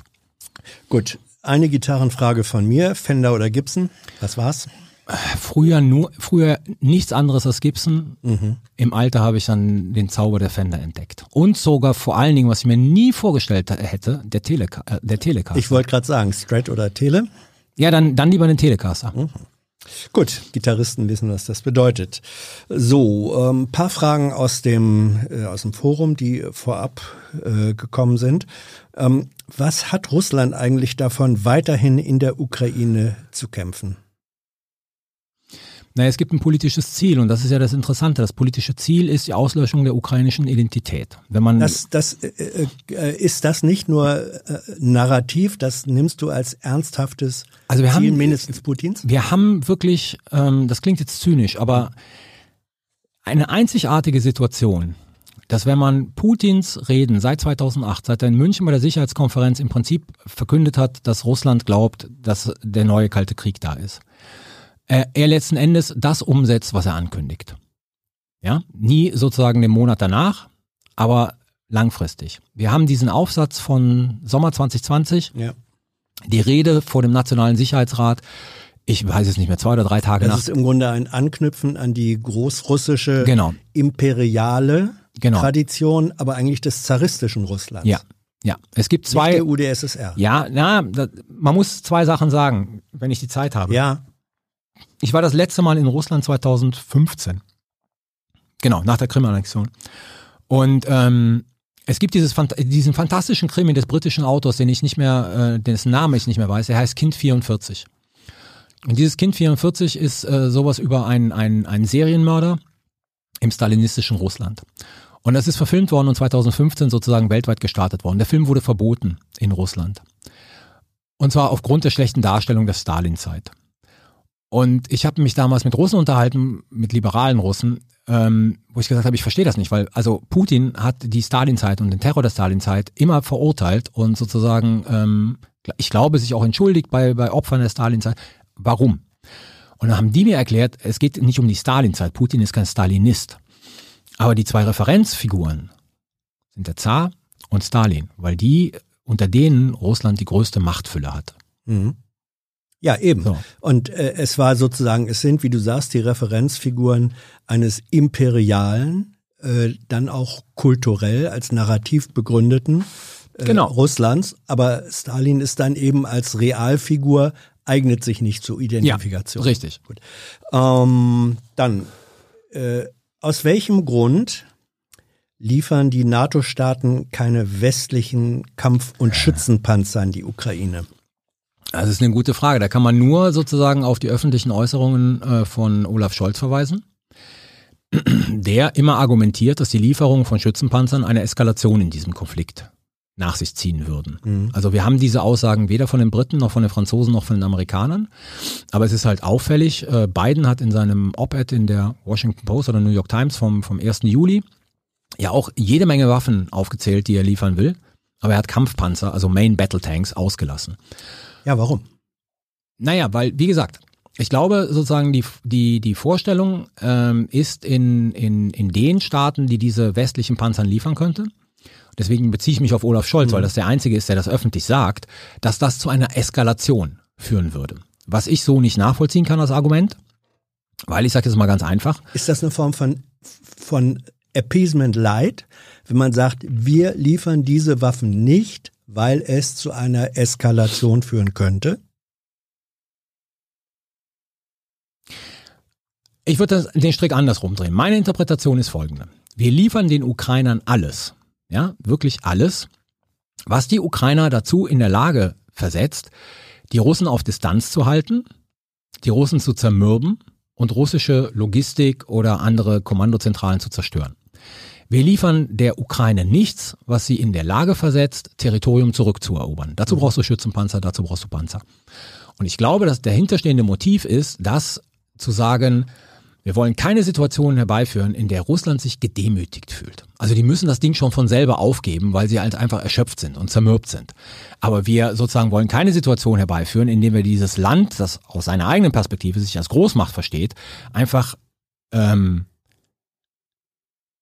einem anderen Land die, die Möglichkeit geben, diese Großmacht sozusagen militärisch zurückzudrängen. Mhm. Ich glaube, das ist das entscheidende Motiv. Dann wird gefragt, jetzt Frage aus dem Chat, welchen Einfluss auf das Kriegsgeschehen hat die Ausbildung von ukrainischen Soldaten ähm, in ähm, England und den USA oder durch äh, NATO-Ausbilder? Ähm, es sind ja mehrere tausend bis zehntausend, die davon profitiert haben, spätestens seit äh, Krim-Annexion 2014. Ach so, du meinst jetzt generell sozusagen Ja, die Ausbildung. ja, ja. Das hat einen großen Effekt. Also das hat einen großen Effekt. Das hat die Ukraine in die Lage versetzt, sozusagen eine äh, nach vielen Standards ähm, moderne Armee aufzubauen. Das hat nicht was mit dem Gerät zu tun, aber deren sozusagen taktisch-operatives Denken ist ein modernes Denken. Und das haben sie halt sozusagen von, von der NATO und der NATO-Ausbildung gelernt. Im Grunde in der Nähe dieser Frage, äh, wie stehst du zu der These, dass eigentlich seit 2014, als dann die Ukraine eben sehr aktiv sich um äh, Ausbildung durch NATO-Militär ähm, gekümmert hat, dass seitdem die Ukraine faktisch eine Art informelles NATO-Mitglied wurde oder zu einem solchen aufgebaut wurde? Nein, absoluter Blödsinn. Es gibt keine informellen NATO-Mitglieder. Das Entscheidende. Ja, das ist auch mehr in Anführungsstrichen, aber, aber wenn die, wie du sagst, die ukrainische äh, Armee in Taktik, in Strategie, mittlerweile auch äh, in der Ausrüstung wesentlich von westlichen äh, Kräften unterstützt wird, gerät sie denn dann nicht doch faktisch in einen solchen Status? Nee, weil der, weil das Entscheidende bei der NATO ist letzten Endes, hast du einen Artikel 5 oder nicht? Hast du die Beistandsverpflichtung oder nicht? Und kein NATO-Staat, der mit, kein Staat, der mit der NATO kooperiert und nicht NATO-Mitglied ist, hat diesen Artikel 5. Das ist ja genau das Problem der Ukraine. Wenn die Ukraine de facto NATO-Staat wäre, hätte es de facto Artikel 5, würde der Angriff auf die Ukraine als ein Angriff möglicherweise auf alle NATO-Mitglieder gewertet, mit einer entsprechenden Reaktion der NATO. Was wir jetzt sehen, ist ja ganz einfach. Die NATO hat eine ganz klare Politik. Sie will sich als NATO nicht in diesen Konflikt hineinziehen lassen. Das bedeutet, die Ukraine ist zwar nicht informelles NATO-Mitglied, äh, weil es äh, Artikel 5, also Beistandsmechanismus, äh, Mechanismus nicht gibt, aber vom Zustand und der Qualität des Militärs her erreicht sie NATO-Standard. Ah, so weit würde ich nicht gehen. Also viele Elemente sind drin, wo man sagt, da ist der Einfluss sozusagen ähm, westlich, also NATO-denkend in Strategie und Operationsführung vorhanden. Aber die ukrainische Armee hat nicht sozusagen einen NATO-Standard im Sinne von Interoperabilität, wie ihn zum Beispiel die Schweden oder die Finnen äh, haben. Wie siehst du, andere Frage, äh, die aktuelle Situation ähm, hinsichtlich der Gefahr eines dritten Weltkriegs? Nähern wir uns dieser furchtbaren Perspektive an oder ähm, dann doch nicht? Ich bin mittlerweile mit, also ich halte die Gefahr eines dritten Weltkriegs für generell äh, unrealistisch. Und ich bin mittlerweile ähm, ruhiger, was den möglichen Einsatz von Nuklearwaffen angehen würde. Weil mein Punkt ist folgender. Das ist ja klar, also Russland hat diese Nuklearwaffen und das darf man nicht aus dem Blick ver, äh, verlieren. Ich bin keiner, der sagt, sie werden sie definitiv einsetzen. Ich bin keiner, der sagt, die werden sie überhaupt nicht einsetzen. Nur, der Einsatz von Nuklearwaffen ist für Russland mit enormen politischen Kosten verbunden. Klar, sie müssen mit einer Reaktion der NATO rechnen. Das haben sie eingepreist. Aber ich bin mir relativ sicher, dass die Chinesen, die Inder, Südafrikaner, Brasilianer, also all diese Staaten, die entweder jetzt Russland unterstützen oder sozusagen sich neutral verhalten, das auch als einen Tabubruch sehen würden. Ich fand die chinesische Reaktion auf Saporischschja ganz interessant, weil das ist das erste Mal, dass die Chinesen sozusagen ihre Sorgen um die Situation rund um das Atomkraftwerk geäußert haben. Was für mich einen Hinweis darauf gibt, dass möglicherweise die Chinesen auch nicht so happy sind, wenn die Russen Nuklearwaffen einsetzen. Also Russland würde riskieren, dass es dann wirklich komplett international isoliert ist. Und das kann es sich nicht leisten. Das macht diesen, das macht den Preis des Einsatzes für Atomwaffen in diesem Konflikt, treibt es für Putin in die Höhe. Ähm, dazu eine Frage, ja doch, die ziehe ich jetzt vor. Äh, wie, wa- was denkst du, was wird China, das ja ein aufmerksamer Beobachter dieses Konfliktes ist, geopolitisch für Lehren und Konsequenzen aus dem Ukraine-Krieg ziehen? Das ist eine interessante Frage, die man, glaube ich, eindeutig nicht ähm, beantworten kann. Ich glaube, die Chinesen haben sich die, diesen ganzen Vorlauf zum 24. Februar sehr interessiert angeguckt weil sie sehen wollten, ob es Russland gelingt, mit der Drohung eines möglichen Krieges politische Zugeständnisse zu bekommen. Ich sage nicht, dass das dann die Blaupause für Taiwan gewesen wäre, aber daraus hätten die Chinesen schon viel gelernt über die Wehrhaftigkeit der NATO und der USA. Ähm, aber sie schauen sich das ganz genau an. Sie, schauen, sie ziehen sicherlich ihre eigenen Lehren mit Blick auf eine mögliche militärische Auseinandersetzung mit Taiwan. Und das werden wir erst in den nächsten Wochen und Monaten sehen. Ähm, oder vielleicht auch erst im nächsten Jahr, wenn die, wenn die Chinesen wirklich anfangen, Lessons learned zu ziehen ähm, und das auch diskutieren werden, was genau für Lehren sie ziehen. Aber sie schauen sich das Ganze sehr, sehr aufmerksam an, weil es natürlich für sie eine interessante Frage ist, ähm, wie, welche Möglichkeiten gibt es, wenn China sich dazu entscheiden sollte, Taiwan militärisch einzunehmen? Rolle Chinas und anderer, äh, Herfried Münkler und andere m, Politikwissenschaftler gehen davon aus, dass wir zunehmend eine multipolare Welt erleben werden. Bei dir klingt das ein bisschen anders. Ähm, eher unipolar dann doch oder bipolar oder wie? Also ich glaube, dass wir letzten Endes auf eine bipolare Welt hinauslaufen. Also So. zurück zum Kalten Krieg Ja, faktisch? äh, sag mal, was die Systemstruktur anbelangt, ja. Und dass in dieser Zwischenzeit wir durchaus so Elemente einer multipolaren Welt erleben werden. Und der eine Pol ist USA und der andere China. Genau, richtig. Und welche Rolle spielt Russland dann? Russland wird der Juniorpartner von China sein. Ähm, noch eine, eine Frage zu, zur Ukraine-Situation. Dazu gab es ganz vieles. Kein Wunder. Ja. Äh, es gab Medienberichte, die Ukraine und Russland hätten im April einen Frieden ausgehandelt, der lediglich Neutralität als Grundlage der Ukraine forderte. Äh, Boris Johnson und die USA hätten das dann verhindert. Stimmt das? Also, erstens sind diese, also es gab eine Zeitung, die berichtet hat, das ist dieser Kiew Independent Ja. gewesen, dass Boris Johnson sozusagen ähm, auf Zelensky eingewirkt hätte, ähm, die Verhandlungen im Prinzip abzubrechen. Das Einzige, was ich sagen kann, ist, nachdem dieser Bericht erschienen ist, ist er von allen Seiten dementiert worden. So. Es gab Verhandlungen in der Türkei. Da hat die Ukraine angeboten, dass sie ihre Verfassung ändert. Das heißt, diesen NATO-Beitritt Ja. rausnimmt, dass sie bereit Der ist. ja aber auch erst äh, 2014, glaube ich, reingekommen Genau, war. genau. Dass sie bereit ist, sozusagen neutral zu werden, dass sie dafür aber Sicherheitsgarantien braucht. Und ich glaube, sie haben zehn Staaten genannt, von denen sie sich das vorstellen. Es gab keinerlei Fortschritte mit Blick auf äh, den Donbass und die Krim. Also Zelensky hatte vorgeschlagen, Zelensky hat immer gesagt, er ist bereit, über die Situation der Menschen dort zu reden. Hat für den Krim, für die Krim einen 15-jährigen Ja. Verhandlungsprozess Ja, so eine vorgeschlagen. Art Moratorium. Genau, richtig. Und sozusagen beim Donbass ist man nicht weitergekommen. Und dann gab's Butscha. Ja, Und dann sind die Verhandlungen kollabiert. So. also Das äh, heißt, mhm. das heißt, der, der entscheidende Punkt ist, ähm, bei den Fragen, die die Russen interessiert haben, nämlich Territorium im Donbass und die Krim, haben sich die Russen nicht bewegt. Mhm. Also von daher, es gab nur letzten Endes eine Einigung ähm, oder zumindest ein, ein, eine Übereinkunft, die Russen konnten damit leben, die, die diese Neutralisierung der Krim be, be, äh, beschreibt. Und wie gesagt, es gab diesen Bericht in, der, in dem Kiew Independent, Ja. der ist dann von allen Seiten dementiert worden. Also äh, wäre es so, hätte ohne Butcher äh, ein Prozess mit, äh, sagen wir, Moratorium, das heißt über die Krim wird endgültig erst entschieden in äh, nach, nach 15 Jahren oder so. Das sind ja Prozesse, die man andernorts, die sind schwer zu vergleichen, aber äh, auch, auch in Südtirol und anderswo haben so langfristige äh, Befriedungsprozesse dann vielleicht sogar auch in Irland äh, eine Rolle gespielt. Und Butcher hat das unmöglich gemacht. Ist das der Ansatz? Ja, der, aber was wir nicht wissen, also zumindest ich nicht weiß, ist, inwieweit die Russen diese, diese Verhandlungsprozesse über Krim und, und den Donbass überhaupt akzeptiert hätten. Ich weiß nur, dass das der ukrainische Vorschlag war. Ich weiß nicht sozusagen, was die russische Reaktion darauf war. Ähm, da war eine Frage, die passt hier ganz gut. Woher beziehst du eigentlich deine Informationen, die Informationen für deine sicherheits- äh, und militärpolitischen Analysen?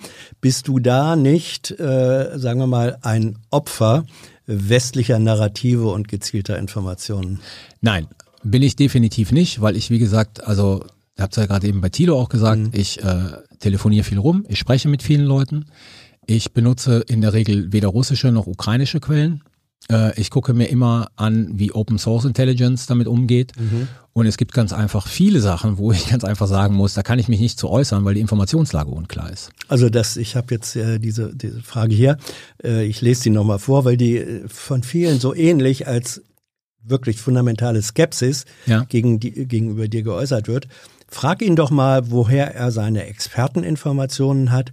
Es klingt immer alles eins zu eins wie die völlig überzogene und unglaubwürdige Kriegspropaganda der Ukraine und des britischen Geheimdienstes. Das ist, Diese ähm, Woche hat er voll äh, an die Rückeroberung von Kherson und Krim geglaubt. Das sag ist, ja, ja das ich, aber wird- das ist immer, ja, jetzt ist mal ja, ganz ehrlich. Ja. So, ich gebe ja viele Interviews, ne? Ja. Ich habe es nicht in der Hand, sozusagen, was daraus für eine Schlagzeile gemacht wird. So, ich, mir wird die Frage gestellt, was es bedeuten würde, wenn die Ukraine Cherson zurückerobert. Ja. Dann antworte ich darauf. Ja. So. Ich habe an keiner einzigen Stelle zum Beispiel gesagt, dass ich glaube, dass die Ukraine in der Lage ist, Cherson wirklich zurückzuerobern. Mhm. Ich habe gesagt, aber so weit gehen die Leute nicht und lesen das nicht. Ich habe immer gesagt, die Ukraine zielt momentan auf eine Strategie, in der sozusagen sich russische Truppen zurückziehen, weil die Logistik nicht mehr funktioniert. Die Ukraine versucht sozusagen zu verhindern, dass russische Truppen sich in gesicherte Stellungen zurückziehen können durch einen Bewegungskrieg. Das sind die Sachen. Ich habe nie, ich habe jedes Mal, wenn man mich fragt, sind die wenn man mich fragt, sind die Ukrainer in der Lage, die Krim zurückzuerobern, sage ich nein. Ich sehe nicht, woher sie die Kräfte haben sollen. Wenn ich gefragt werde, was würde, was bedeutet das, dann ist die Überschrift natürlich, Masala sieht ne, bei Rückeroberung von Herson das und das und das.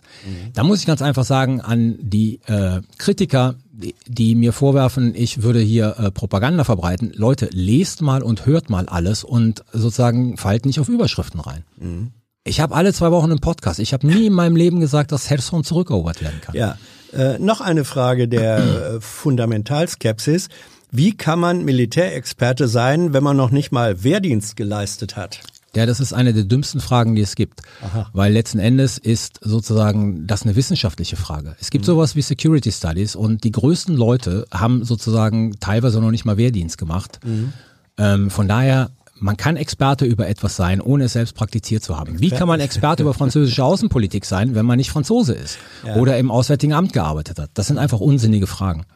Ja, äh, aber dann, im Grunde hier anknüpfend, warum hast du zu Beginn des Krieges, wie so viele, den Kriegsverlauf völlig anders vorausgesagt und was müssen wir daraus für Forschung, Lehre, Diskussionskultur in Wissenschaft und Behörden lernen? Also, ich habe ihn völlig anders vorausgesagt. Das habe ich ja gerade eben auch Ja. irgendwie mit Tilo diskutiert, weil ich auf eine sehr klassische Art und Weise sozusagen auf Kräfteverhältnisse geschaut habe. Und ähm, letzten Endes muss man sagen, und das ist halt auch was, was bei vielen ein Problem ist. Ähm, also in vielen Fragen ist Krieg nicht vorherzusehen.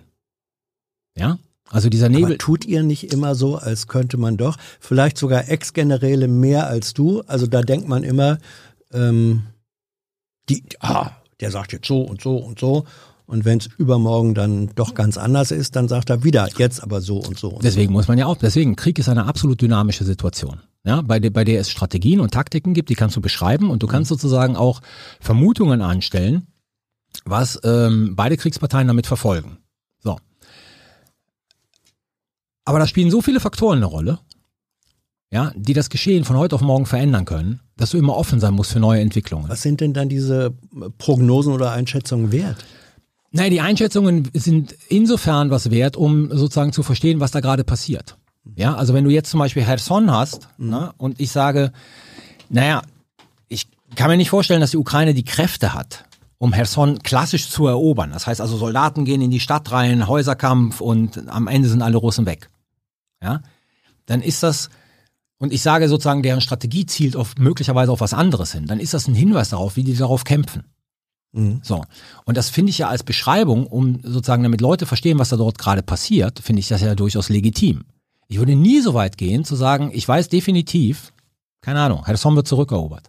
Das, das kannst du nicht Also sagen. man, man darf diese, deine auch wie die Aussagen anderer Experten, immer nur als ähm, Momentaufnahme ohne Prognosegarantie äh, Garantie ja, und definitiv. mit, mit, sagen wir mal, mit vielen äh, ähm, variablen Faktoren ansehen. Ja, die muss auch alle immer klar benennen. Die muss auch alle immer klar benennen. Das ist genau der Punkt. Mhm. Ja, also sozusagen, ähm,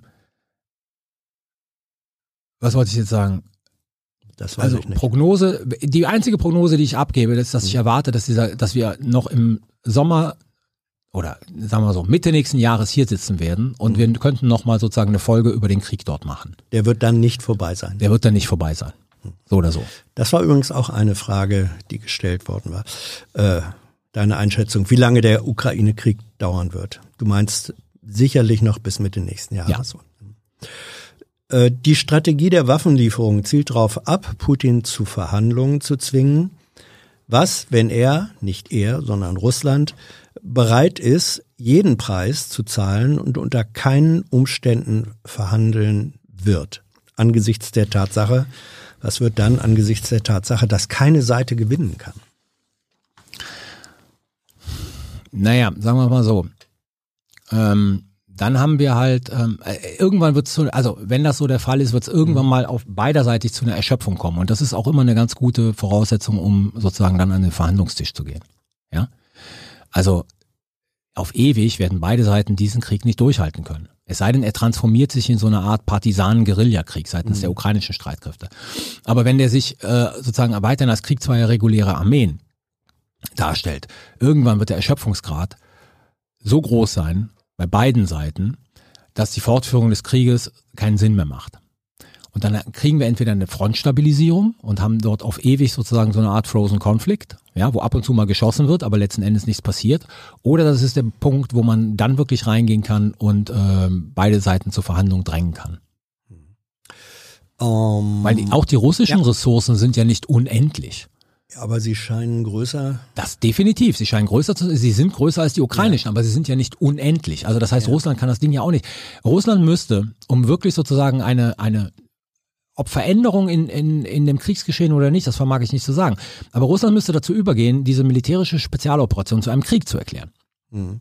So, dann hat Russland um eine ähm, offizielle Generalmobilmachung anzukündigen. So, ja. Dann riskiert aber Putin, dass er sozusagen die ethnischen Russen ins Feld schicken muss. Dann riskiert Putin, dass wenn die Verluste dann weiterhin so hoch sind, wie sie jetzt sind, möglicherweise in Russland selber der Widerstand gegen diesen Krieg wächst. Mhm. Weil dann diese Väter und Mütter die Zinksage zurückbekommen. Glaubst du wirklich, die Bundesregierung unterstützt die Ukraine so zurückhaltend, weil sie eine Reaktion Russlands fürchtet? Oder ist es vielleicht eher so, dass die Bundesregierung die völlige Destabilisierung Russlands bzw. der russischen Föderation vermeiden will? Ich weiß nicht, ob eine Folge des Krieges und seines Ausgangs, wenn er sozusagen mit einer russischen Niederlage, wie immer man diese definiert, ne? Mhm. endet, ob das der Zerfall Russlands wäre. Also da bin ich mir nicht so sicher. Deswegen glaube ich nicht, dass man das äh, in der Bundesregierung oft, also sozusagen als handlungsleitendes Motiv hat. Man hat sicherlich kein Interesse an dem Zerfall Russlands, weil das ist etwas, von dem wir alle nicht wissen, wie es ausgehen wird und ähm, nicht unbedingt annehmen können, dass er so friedlich in Anführungszeichen ausgeht wie der Zerfall der Sowjetunion. Aber ich glaube nicht, dass das das handlungsleitende Motiv ist. Ich glaube, das handlungsleitende Motiv, ich habe es gerade versucht ja. zu erklären, ist, also A, natürlich die Angst vor der Eskalation. Ähm, das Argument halte ich mittlerweile nicht für nicht mehr tragfähig. Mhm. Aber B, sozusagen diese Situation zu sagen, ähm, Russland darf den nicht gewinnen, aber darf den auch nicht verlieren. Also das heißt, Russland muss aus einer Situation der Erschöpfung zu Verhandlungstisch kommen. Ein Blick in die Geschichte anderer Kriege. War das NATO-Bombardement auf Serbien 1999 aus heutiger Sicht rechtens oder äh, wie oft behauptet wird, völkerrechtswidrig und nur aufgrund äh, von Kriegslügen durchsetzbar. In Klammern Stichwort Hufeisenplan. Ja, ja, Hufeisenplan. Ja. schwierige Frage. Also definitiv gab es kein Mandat des Sicherheitsrats der Vereinten Nationen. Ja. No. Das ist ja die, also das ist nicht die Voraussetzung für Handeln, aber das ist sozusagen die völkerrechtliche Legitimierung. Es gab aber eine Situation, ähm, in der der Generalsekretär der Vereinten Nationen damals, ich glaube, das war Boutros Boutros-Ghali, ja. vor dem NATO-Rat gesprochen hat und im Prinzip gesagt hat, und ich meine, es ist eine wichtige Quelle auch im Völkerrecht, ne, die Aussagen eines Generalsekretärs, und im Prinzip gesagt hat, ähm, oder fast wörtlich gesagt hat, manchmal gibt es Situationen, in denen man das Richtige tun muss. War es dann So. aber das Richtige, dass im ähm, Prozess von Rambouillet Hm. ähm, die USA Hm. äh, im Grunde die serbische Regierung in eine Position gedrängt hat, ihr Zusatzvereinbarungen abnötigen wollte, die die serbische Regierung gar nicht im Grunde erfüllen konnte. Es gab, also sicherlich einer der Fehler, boah, jetzt geht's echt in das Ja. Dämmerwissen rein. Ähm, einer der Fehler, wenn ich das richtig sehe, den, den dieser Vertrag von Rambouillet hatte, war diese, ähm, die dort äh, existierende Klausel zum Referendum im Kosovo Ja. für die Unabhängigkeit. Und angesichts sozusagen der demografischen Verhältnisse im Kosovo konnte sich die serbische Regierung ausdenken, ausrechnen, wie das ausgehen würde. Also das war sicherlich ein Fehler, der letzten Endes ähm, den Serben die Unterschrift unter Rambouillet unmöglich gemacht hat. Und damit Und das Witzige NATO, war- äh, und den das- Anlass für den für den äh, Genau, für richtig. die Luftangriffe richtig. zu machen. Das Ja. Witzige war, dass es wohl auch eine Situation gab, oh, mir fällt der Name des Briten nicht ein, der das damals sehr schön aufgearbeitet hat, in der ähm, die, die Kosovaren auch nicht bereit waren, also die UCK nicht bereit war, das Ding zu unterschreiben und von Madeleine Albright im Prinzip in bilateralen Gesprächen dazu gedrängt wurde, das zu unterschreiben, weil dann genau diese Imbalance, ne, also entsteht. Zurück äh, in den, nicht ins Dämmerwissen, sondern ins aktuelle Wissen. Findet eigentlich auch ein Cyberkrieg zwischen Russland und der Ukraine, Schrägstrich, dem Westen statt? Ähm, meines Wissens nach momentan nicht, also nicht in einem großen Ausmaße. Mhm. Frage zu deiner Person. Wie politisch ist eine Professur an der Bundeswehrhochschule oder Universität München? Das ist total witzig. Die ist total unpolitisch. Ach, Ja, aber Leute, wa- warum glaubt ihr sozusagen, dass eine Bundeswehruniversität ähm, politisch ist? Wir haben Forschung und die haben die Freiheit von Forschung und Lehre dort in unseren Statuten garantiert. Das Bundesverteidigungsministerium hat keinerlei Handhabe über unsere Curricula. So. also wenn, Ich habe Kollegen, ja. die sozusagen Interviews geben, in denen sie die Politik des Verteidigungsministeriums aufs Schärfste kritisieren. Das gilt auch für Hamburg. Mhm. Also wenn wir alles nur sozusagen Marionetten des Verteidigungsministeriums wären, dann würden wir ganz anders aufgestellt sein. Wir sind eine komplett zivile Universität. könnte ein expliziter Linker, äh, der sich auch von vornherein als solcher bekennt, Ja. Äh, ja? Ja, ja. Das Einzige, was man machen muss, um eine Einstellung äh, an der an eine der beiden Universitäten der Bundeswehr zu bekommen, ist, du musst, ich glaube, das heißt die Hamburger Erklärung unterzeichnen. Und die Hamburger Erklärung heißt einfach nur, dass du kein Problem hast mit den Aufgaben der Bundeswehr, wie sie im Grundgesetz dargelegt sind. Mhm. Wenn du natürlich sagst, sozusagen, du lehnst die Bundeswehr komplett ab, dann hast du da nichts verloren, weil du bildest ja Offiziere aus. Also dann, dann musst du ja selber sozusagen schon erkennen, dass du dich ja nicht bewerben sollst. Aber das Einzige, was du machen musst, ist 87a zu akzeptieren. Der Bund stellt Streitkräfte zur Verteidigung auf. So, du kannst jeden Einsatz der Bundeswehr irgendwo ablehnen. Ja, du solltest halt nur kein Problem mit der Existenz der Bundeswehr haben. Das finde ich fair enough, wenn man an der Bundeswehruniversität Ja, ich ist. stelle mir jetzt gerade vor, äh, in Wolfsburg würde ein großer Automobilkonzern, ähm, sagen wir mal eine VW-Universität, ins Leben rufen, finanzieren und so. Wären, wären da unpolitische Professoren äh, denkbar? Die meisten meiner Kollegen sind total unpolitisch. Wir haben Professuren, die haben Spezialisierungen sozusagen, die nichts mit dem Interesse der Bundeswehr zu tun haben. Wir bilden normale Studiengänge aus, weil sozusagen unsere Auf- Offiziere. Ja, aber du musst dir vorstellen, die meisten von denen gehen nach zwölf Jahren aus der Bundeswehr raus. Das heißt, wir müssen denen was an der Hand geben, womit die wettbewerbsfähig auf dem Markt sind. Deswegen gibt es ja da auch keine Military Studies. Also wir, wir haben ja auch keine ehemaligen Soldaten im Lehrkörper zum Beispiel. So, wir sind eine komplett zivile Universität mit einem kleinen militärischen Anteil, der sich nur um die militärischen Belange der Studierenden kümmert. Das ist eine der großen Missverständnisse, die es da immer gibt. Aber letzten Endes, wie gesagt, Hamburger Erklärung. Wenn du ein Problem hast mit der Existenz der Bundeswehr als solcher, solltest du dich ohnehin nicht bei uns bewerben. Ja, das wäre auch bigott, sich bei uns zu bewerben, weil du bildest sozusagen studierende Offiziere aus. Aber ansonsten bist du frei, alles zu tun und zu lassen, was du willst. Es, es muss im Rahmen der FDGO sein. Inwieweit nutzen die, nutzt die Ukraine die US-NATO-Aufklärung für ihre Kriegsführung? Oh, wir wissen seit dem vierten Tag dieses Krieges, dass die Vereinigten Staaten den Ukrainern Aufklärung in Realtime zur Verfügung stellen.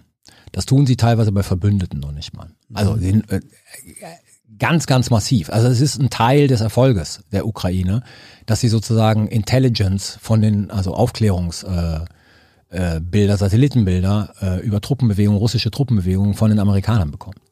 Und ist das jetzt sozusagen auf die andere Seite gespielt?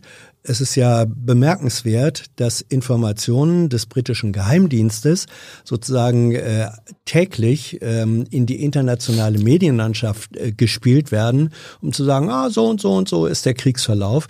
Ähm, ist, kann das etwas anderes sein als gefilterte, zielgerichtete Propaganda?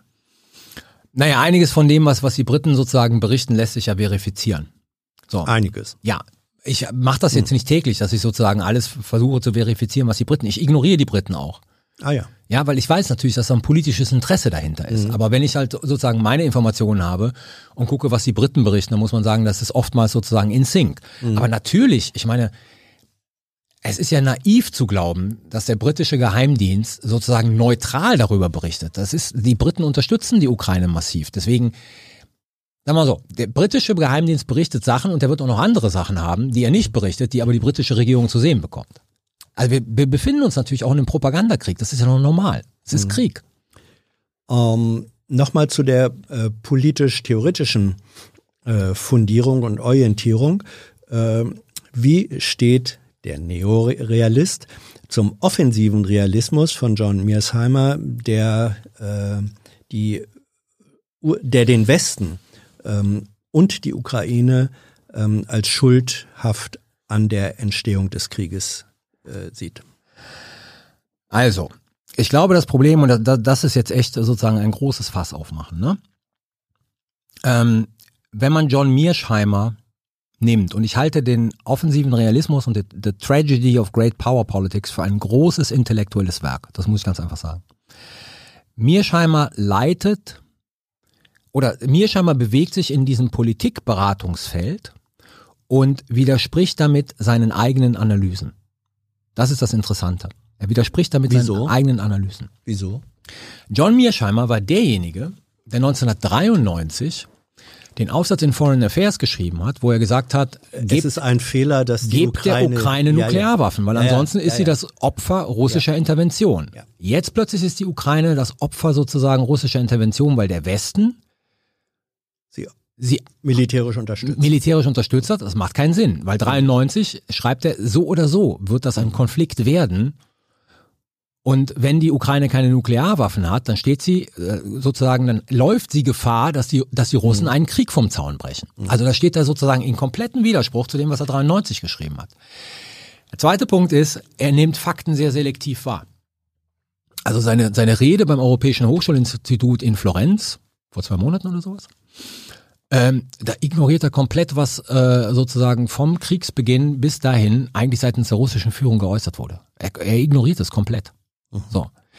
Deswegen glaube ich, man muss einfach sagen, ähm, er widerspricht seinen eigenen Analysen aus dem offensiven Realismus. Wenn er sagt sozusagen, ne, The Tragedy of Great Power Politics heißt, Staaten streben immer nach regionaler Hegemonie, dann ist das, was da gerade passiert, das russische Streben nach, regional, äh, nach regionaler Hegemonie, das ist Theory, äh, das, das ist sozusagen eine Tragedy of Great Power Politics, das hm. zentrale Werk des offensiven Realismus. Wenn er das sagt, kann er nicht mehr sagen, äh, Schuld am Krieg. Äh, genau, er, er sieht, er sieht Staaten als ja.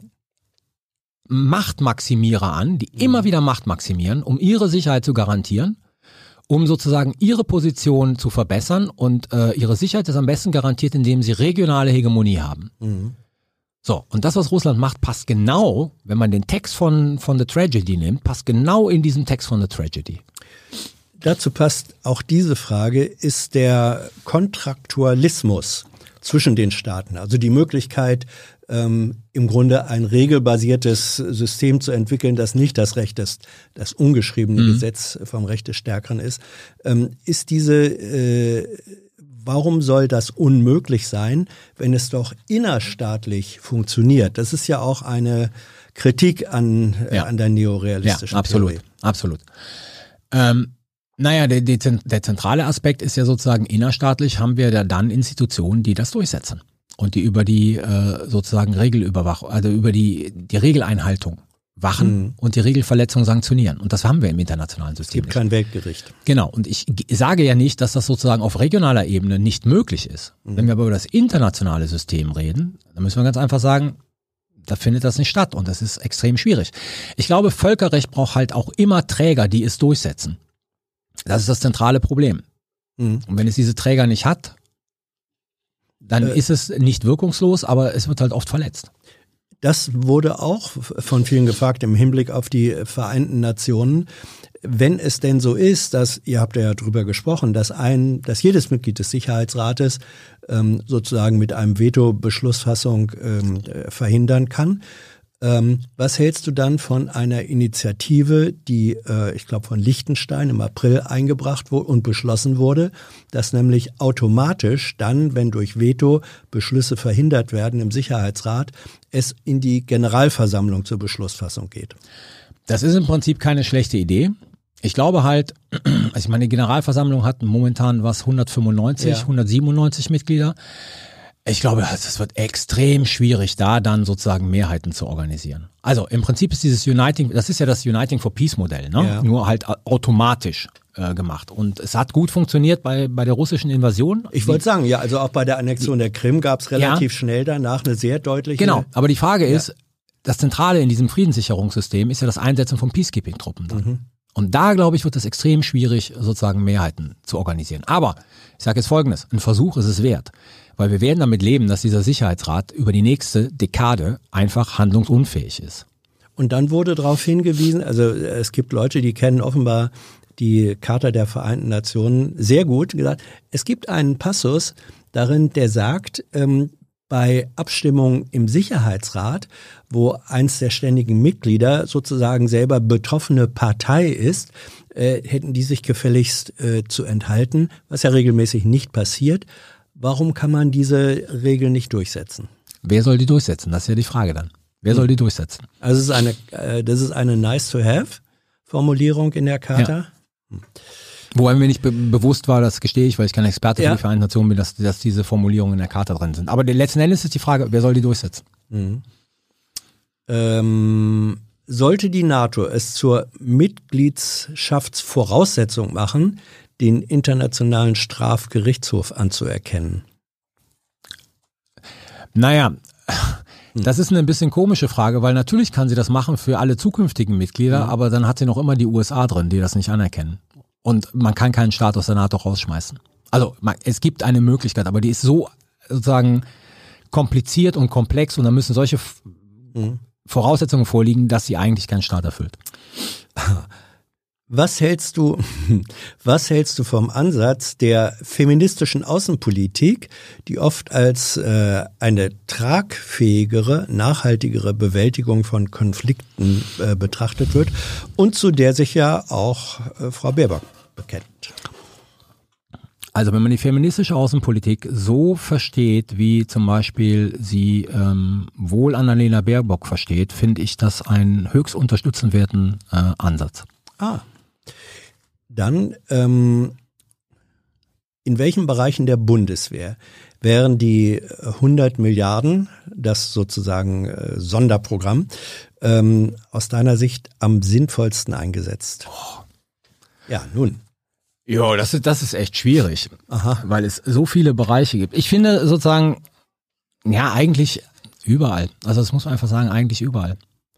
Also der, der, der Stand der, wir müssen, deswegen Bereiche, wir müssen zu einer Bundeswehr kommen, in der es möglich ist, dass diejenigen, dass alle sozusagen die Möglichkeit haben, ausgebildet zu werden und zu üben.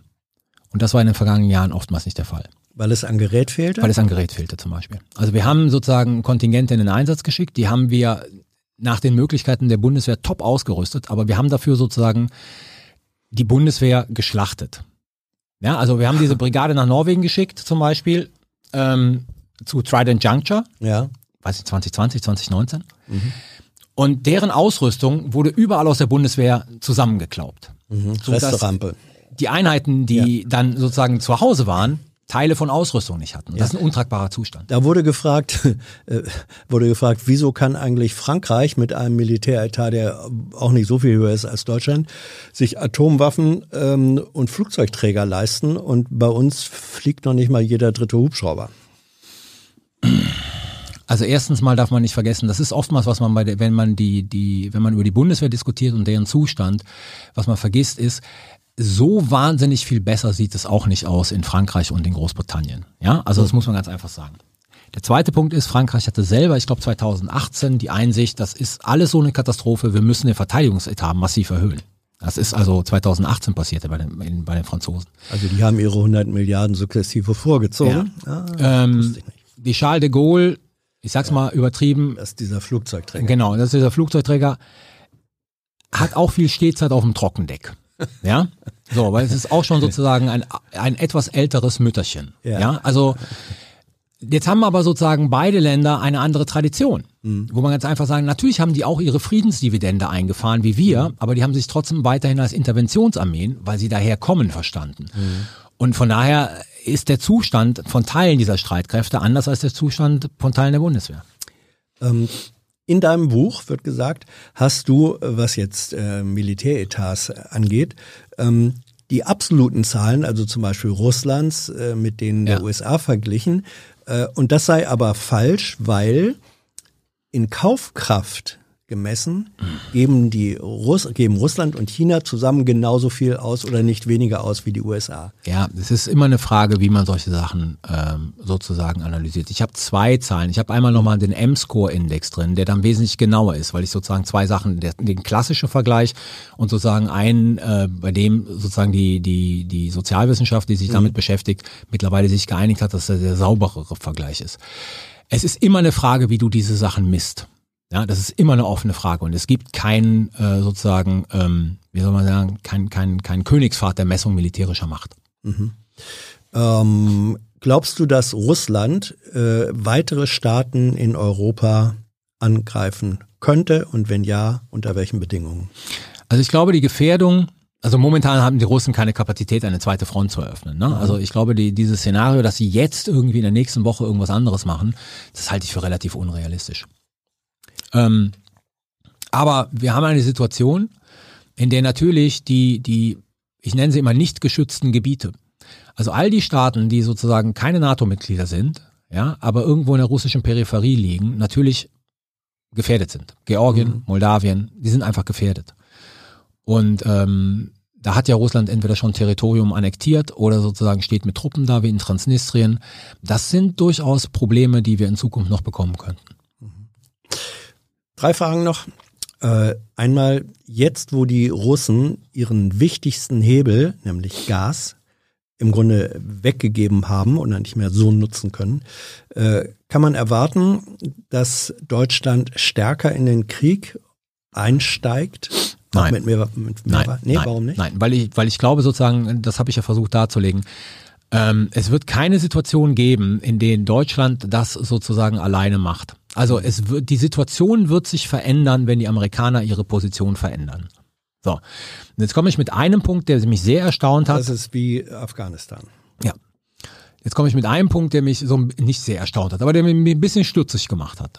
In dem letzten Paket, das Biden vor einer Woche oder sowas angekündigt hat, waren äh, Minenräumpanzer und gepanzerte Fahrzeuge, die auch über Minen fahren können. Das brauche ich natürlich eher für den Angriff als für die Verteidigung. Also, ich weiß nicht, ob die amerikanische Position sich langsam anfängt zu drehen. Wir haben am Donnerstag, glaube ich, eine nächste Runde in der Rammstein-Konferenz. Aber solange die Amerikaner hier nicht vorpreschen, wird die Bundesrepublik Deutschland hier eigenständig nichts machen. Jetzt mal Butter bei die Fische, wie der Norddeutsche sagt. Wird die deutsche Sicherheitspolitik in Berlin oder in Washington definiert? Nein, sie wird in Berlin definiert. Wirklich? So. Ja, sie wird in Berlin. Ja, aber vor dem Hintergrund dessen, was du eben gesagt hast, was. Äh, aber es ist ja eine Strategie. Es ist eine Strategie, sich freiwillig dafür zu entscheiden, nicht alleine voranzugehen. So. Also das muss man ja ganz einfach sagen. Ja, aber, aber es ist doch, ich meine, welche Freiheit zu strategischen Entscheidungen habe ich noch, wenn ich sagen muss, wenn die rausgehen, gehe ich auch raus? Wenn wir sozusagen über militärische Fragen reden, ne, dann natürlich hat Deutschland die Freiheit. Also nimm, nimm mal Libyen 2011, mhm. da haben die Deutschen und das hat keinen happy gemacht. Also ursprünglich wollte Westerwelle sogar mit Nein stimmen. Ja, ich weiß. Und ist dann sozusagen in der letzten Sekunde von der Merkel ja. noch zu einer Enthaltung gedreht worden. Das hat keinen happy gemacht. Das ist eine deutsche Freiheit gewesen. Das muss man ganz einfach so sagen. Die Deutschen haben die Freiheit, aber es gibt strategische Gründe, warum sich die Deutschen an die Amerikaner binden. Das mag man jetzt gut finden oder schlecht finden, aber letzten Endes wird die Strategie in Berlin formuliert. Sie nimmt natürlich immer wieder sozusagen antizipierend, äh, in, zieht sie in Betracht, was sind die amerikanischen Interessen und was sind die, sage ich mal, europäisch Manche nennen das vorweg allen den Gehorsam. Ja, aber das ist, das ist, wenn du in einem Bündnis bist und wenn du nur eine mittlere Macht bist, dann hast du keine andere Wahl. Das passiert überall bei, bei sämtlichen Staaten. Das passiert nur nicht in den USA, weil die sozusagen sich darum nicht kümmern müssen. Also wir entscheiden frei, aber wir haben keine andere Wahl. Ja, oftmals ist es so, ja klar. Die allerletzte Frage. Wenn Trump die US-Wahl, äh, also Präsidentschaftswahl 2024 gewinnt, welche Ukraine- bzw. Russland-Politik ist dann von ihm zu erwarten? Lässt sich das in irgendeiner Weise vorhersagen und wer berät ihn?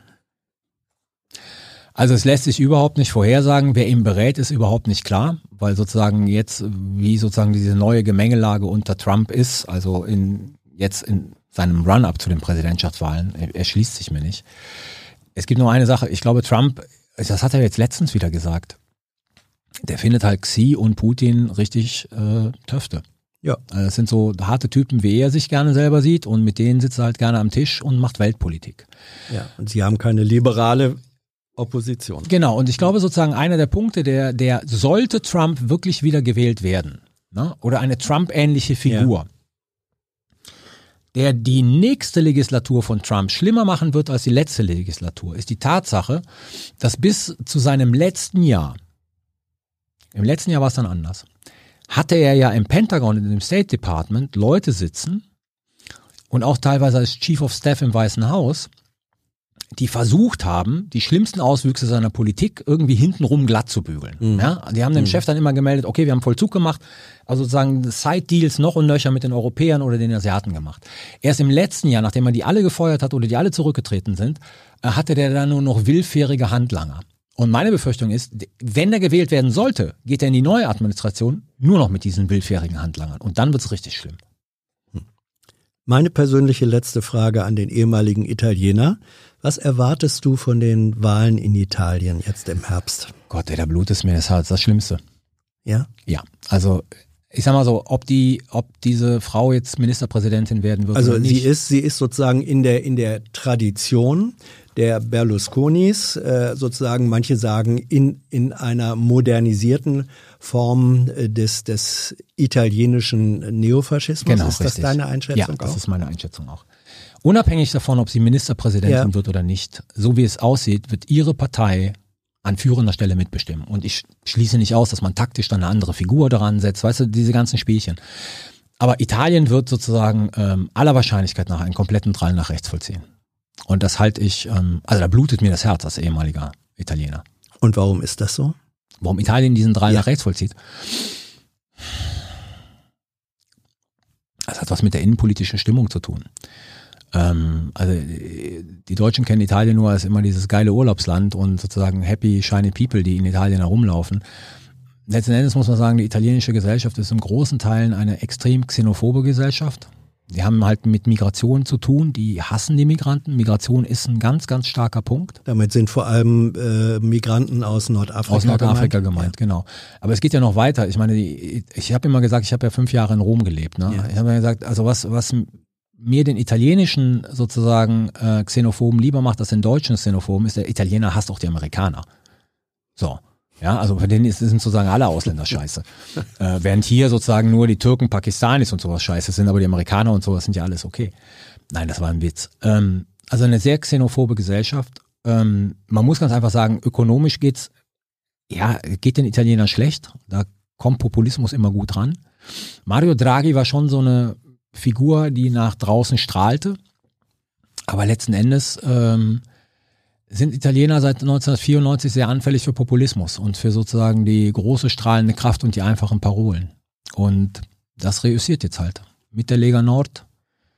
Na, ich meine, die die, die, Fünf-Sterne-Bewegung, auf die ja hier viele auch im linken Bereich immer so toll geguckt haben, das war auch nichts anderes als eine Ja, ja, ja. populistische Bewegung. Ja, also da, da hätte ich immer Probleme gehabt, wenn ich mich mit Freunden unterhalten habe, habe ich immer gesagt, das ist nicht links.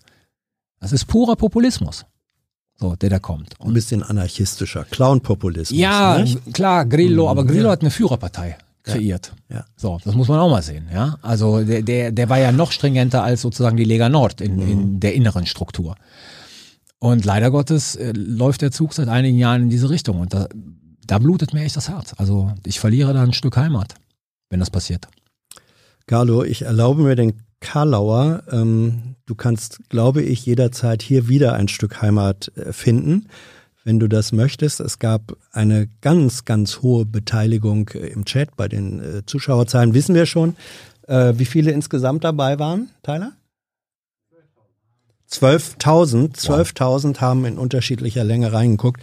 Das ist exorbitant viel und ähm, ich glaube, du wärst hier gerne wieder äh, willkommen. Es haben auch Leute gefragt, frag ihn doch mal, wie findet er denn die Möglichkeiten so eines längeren Formats im, im Vergleich zu den Häppchen, die du sonst eher absonderst? Super.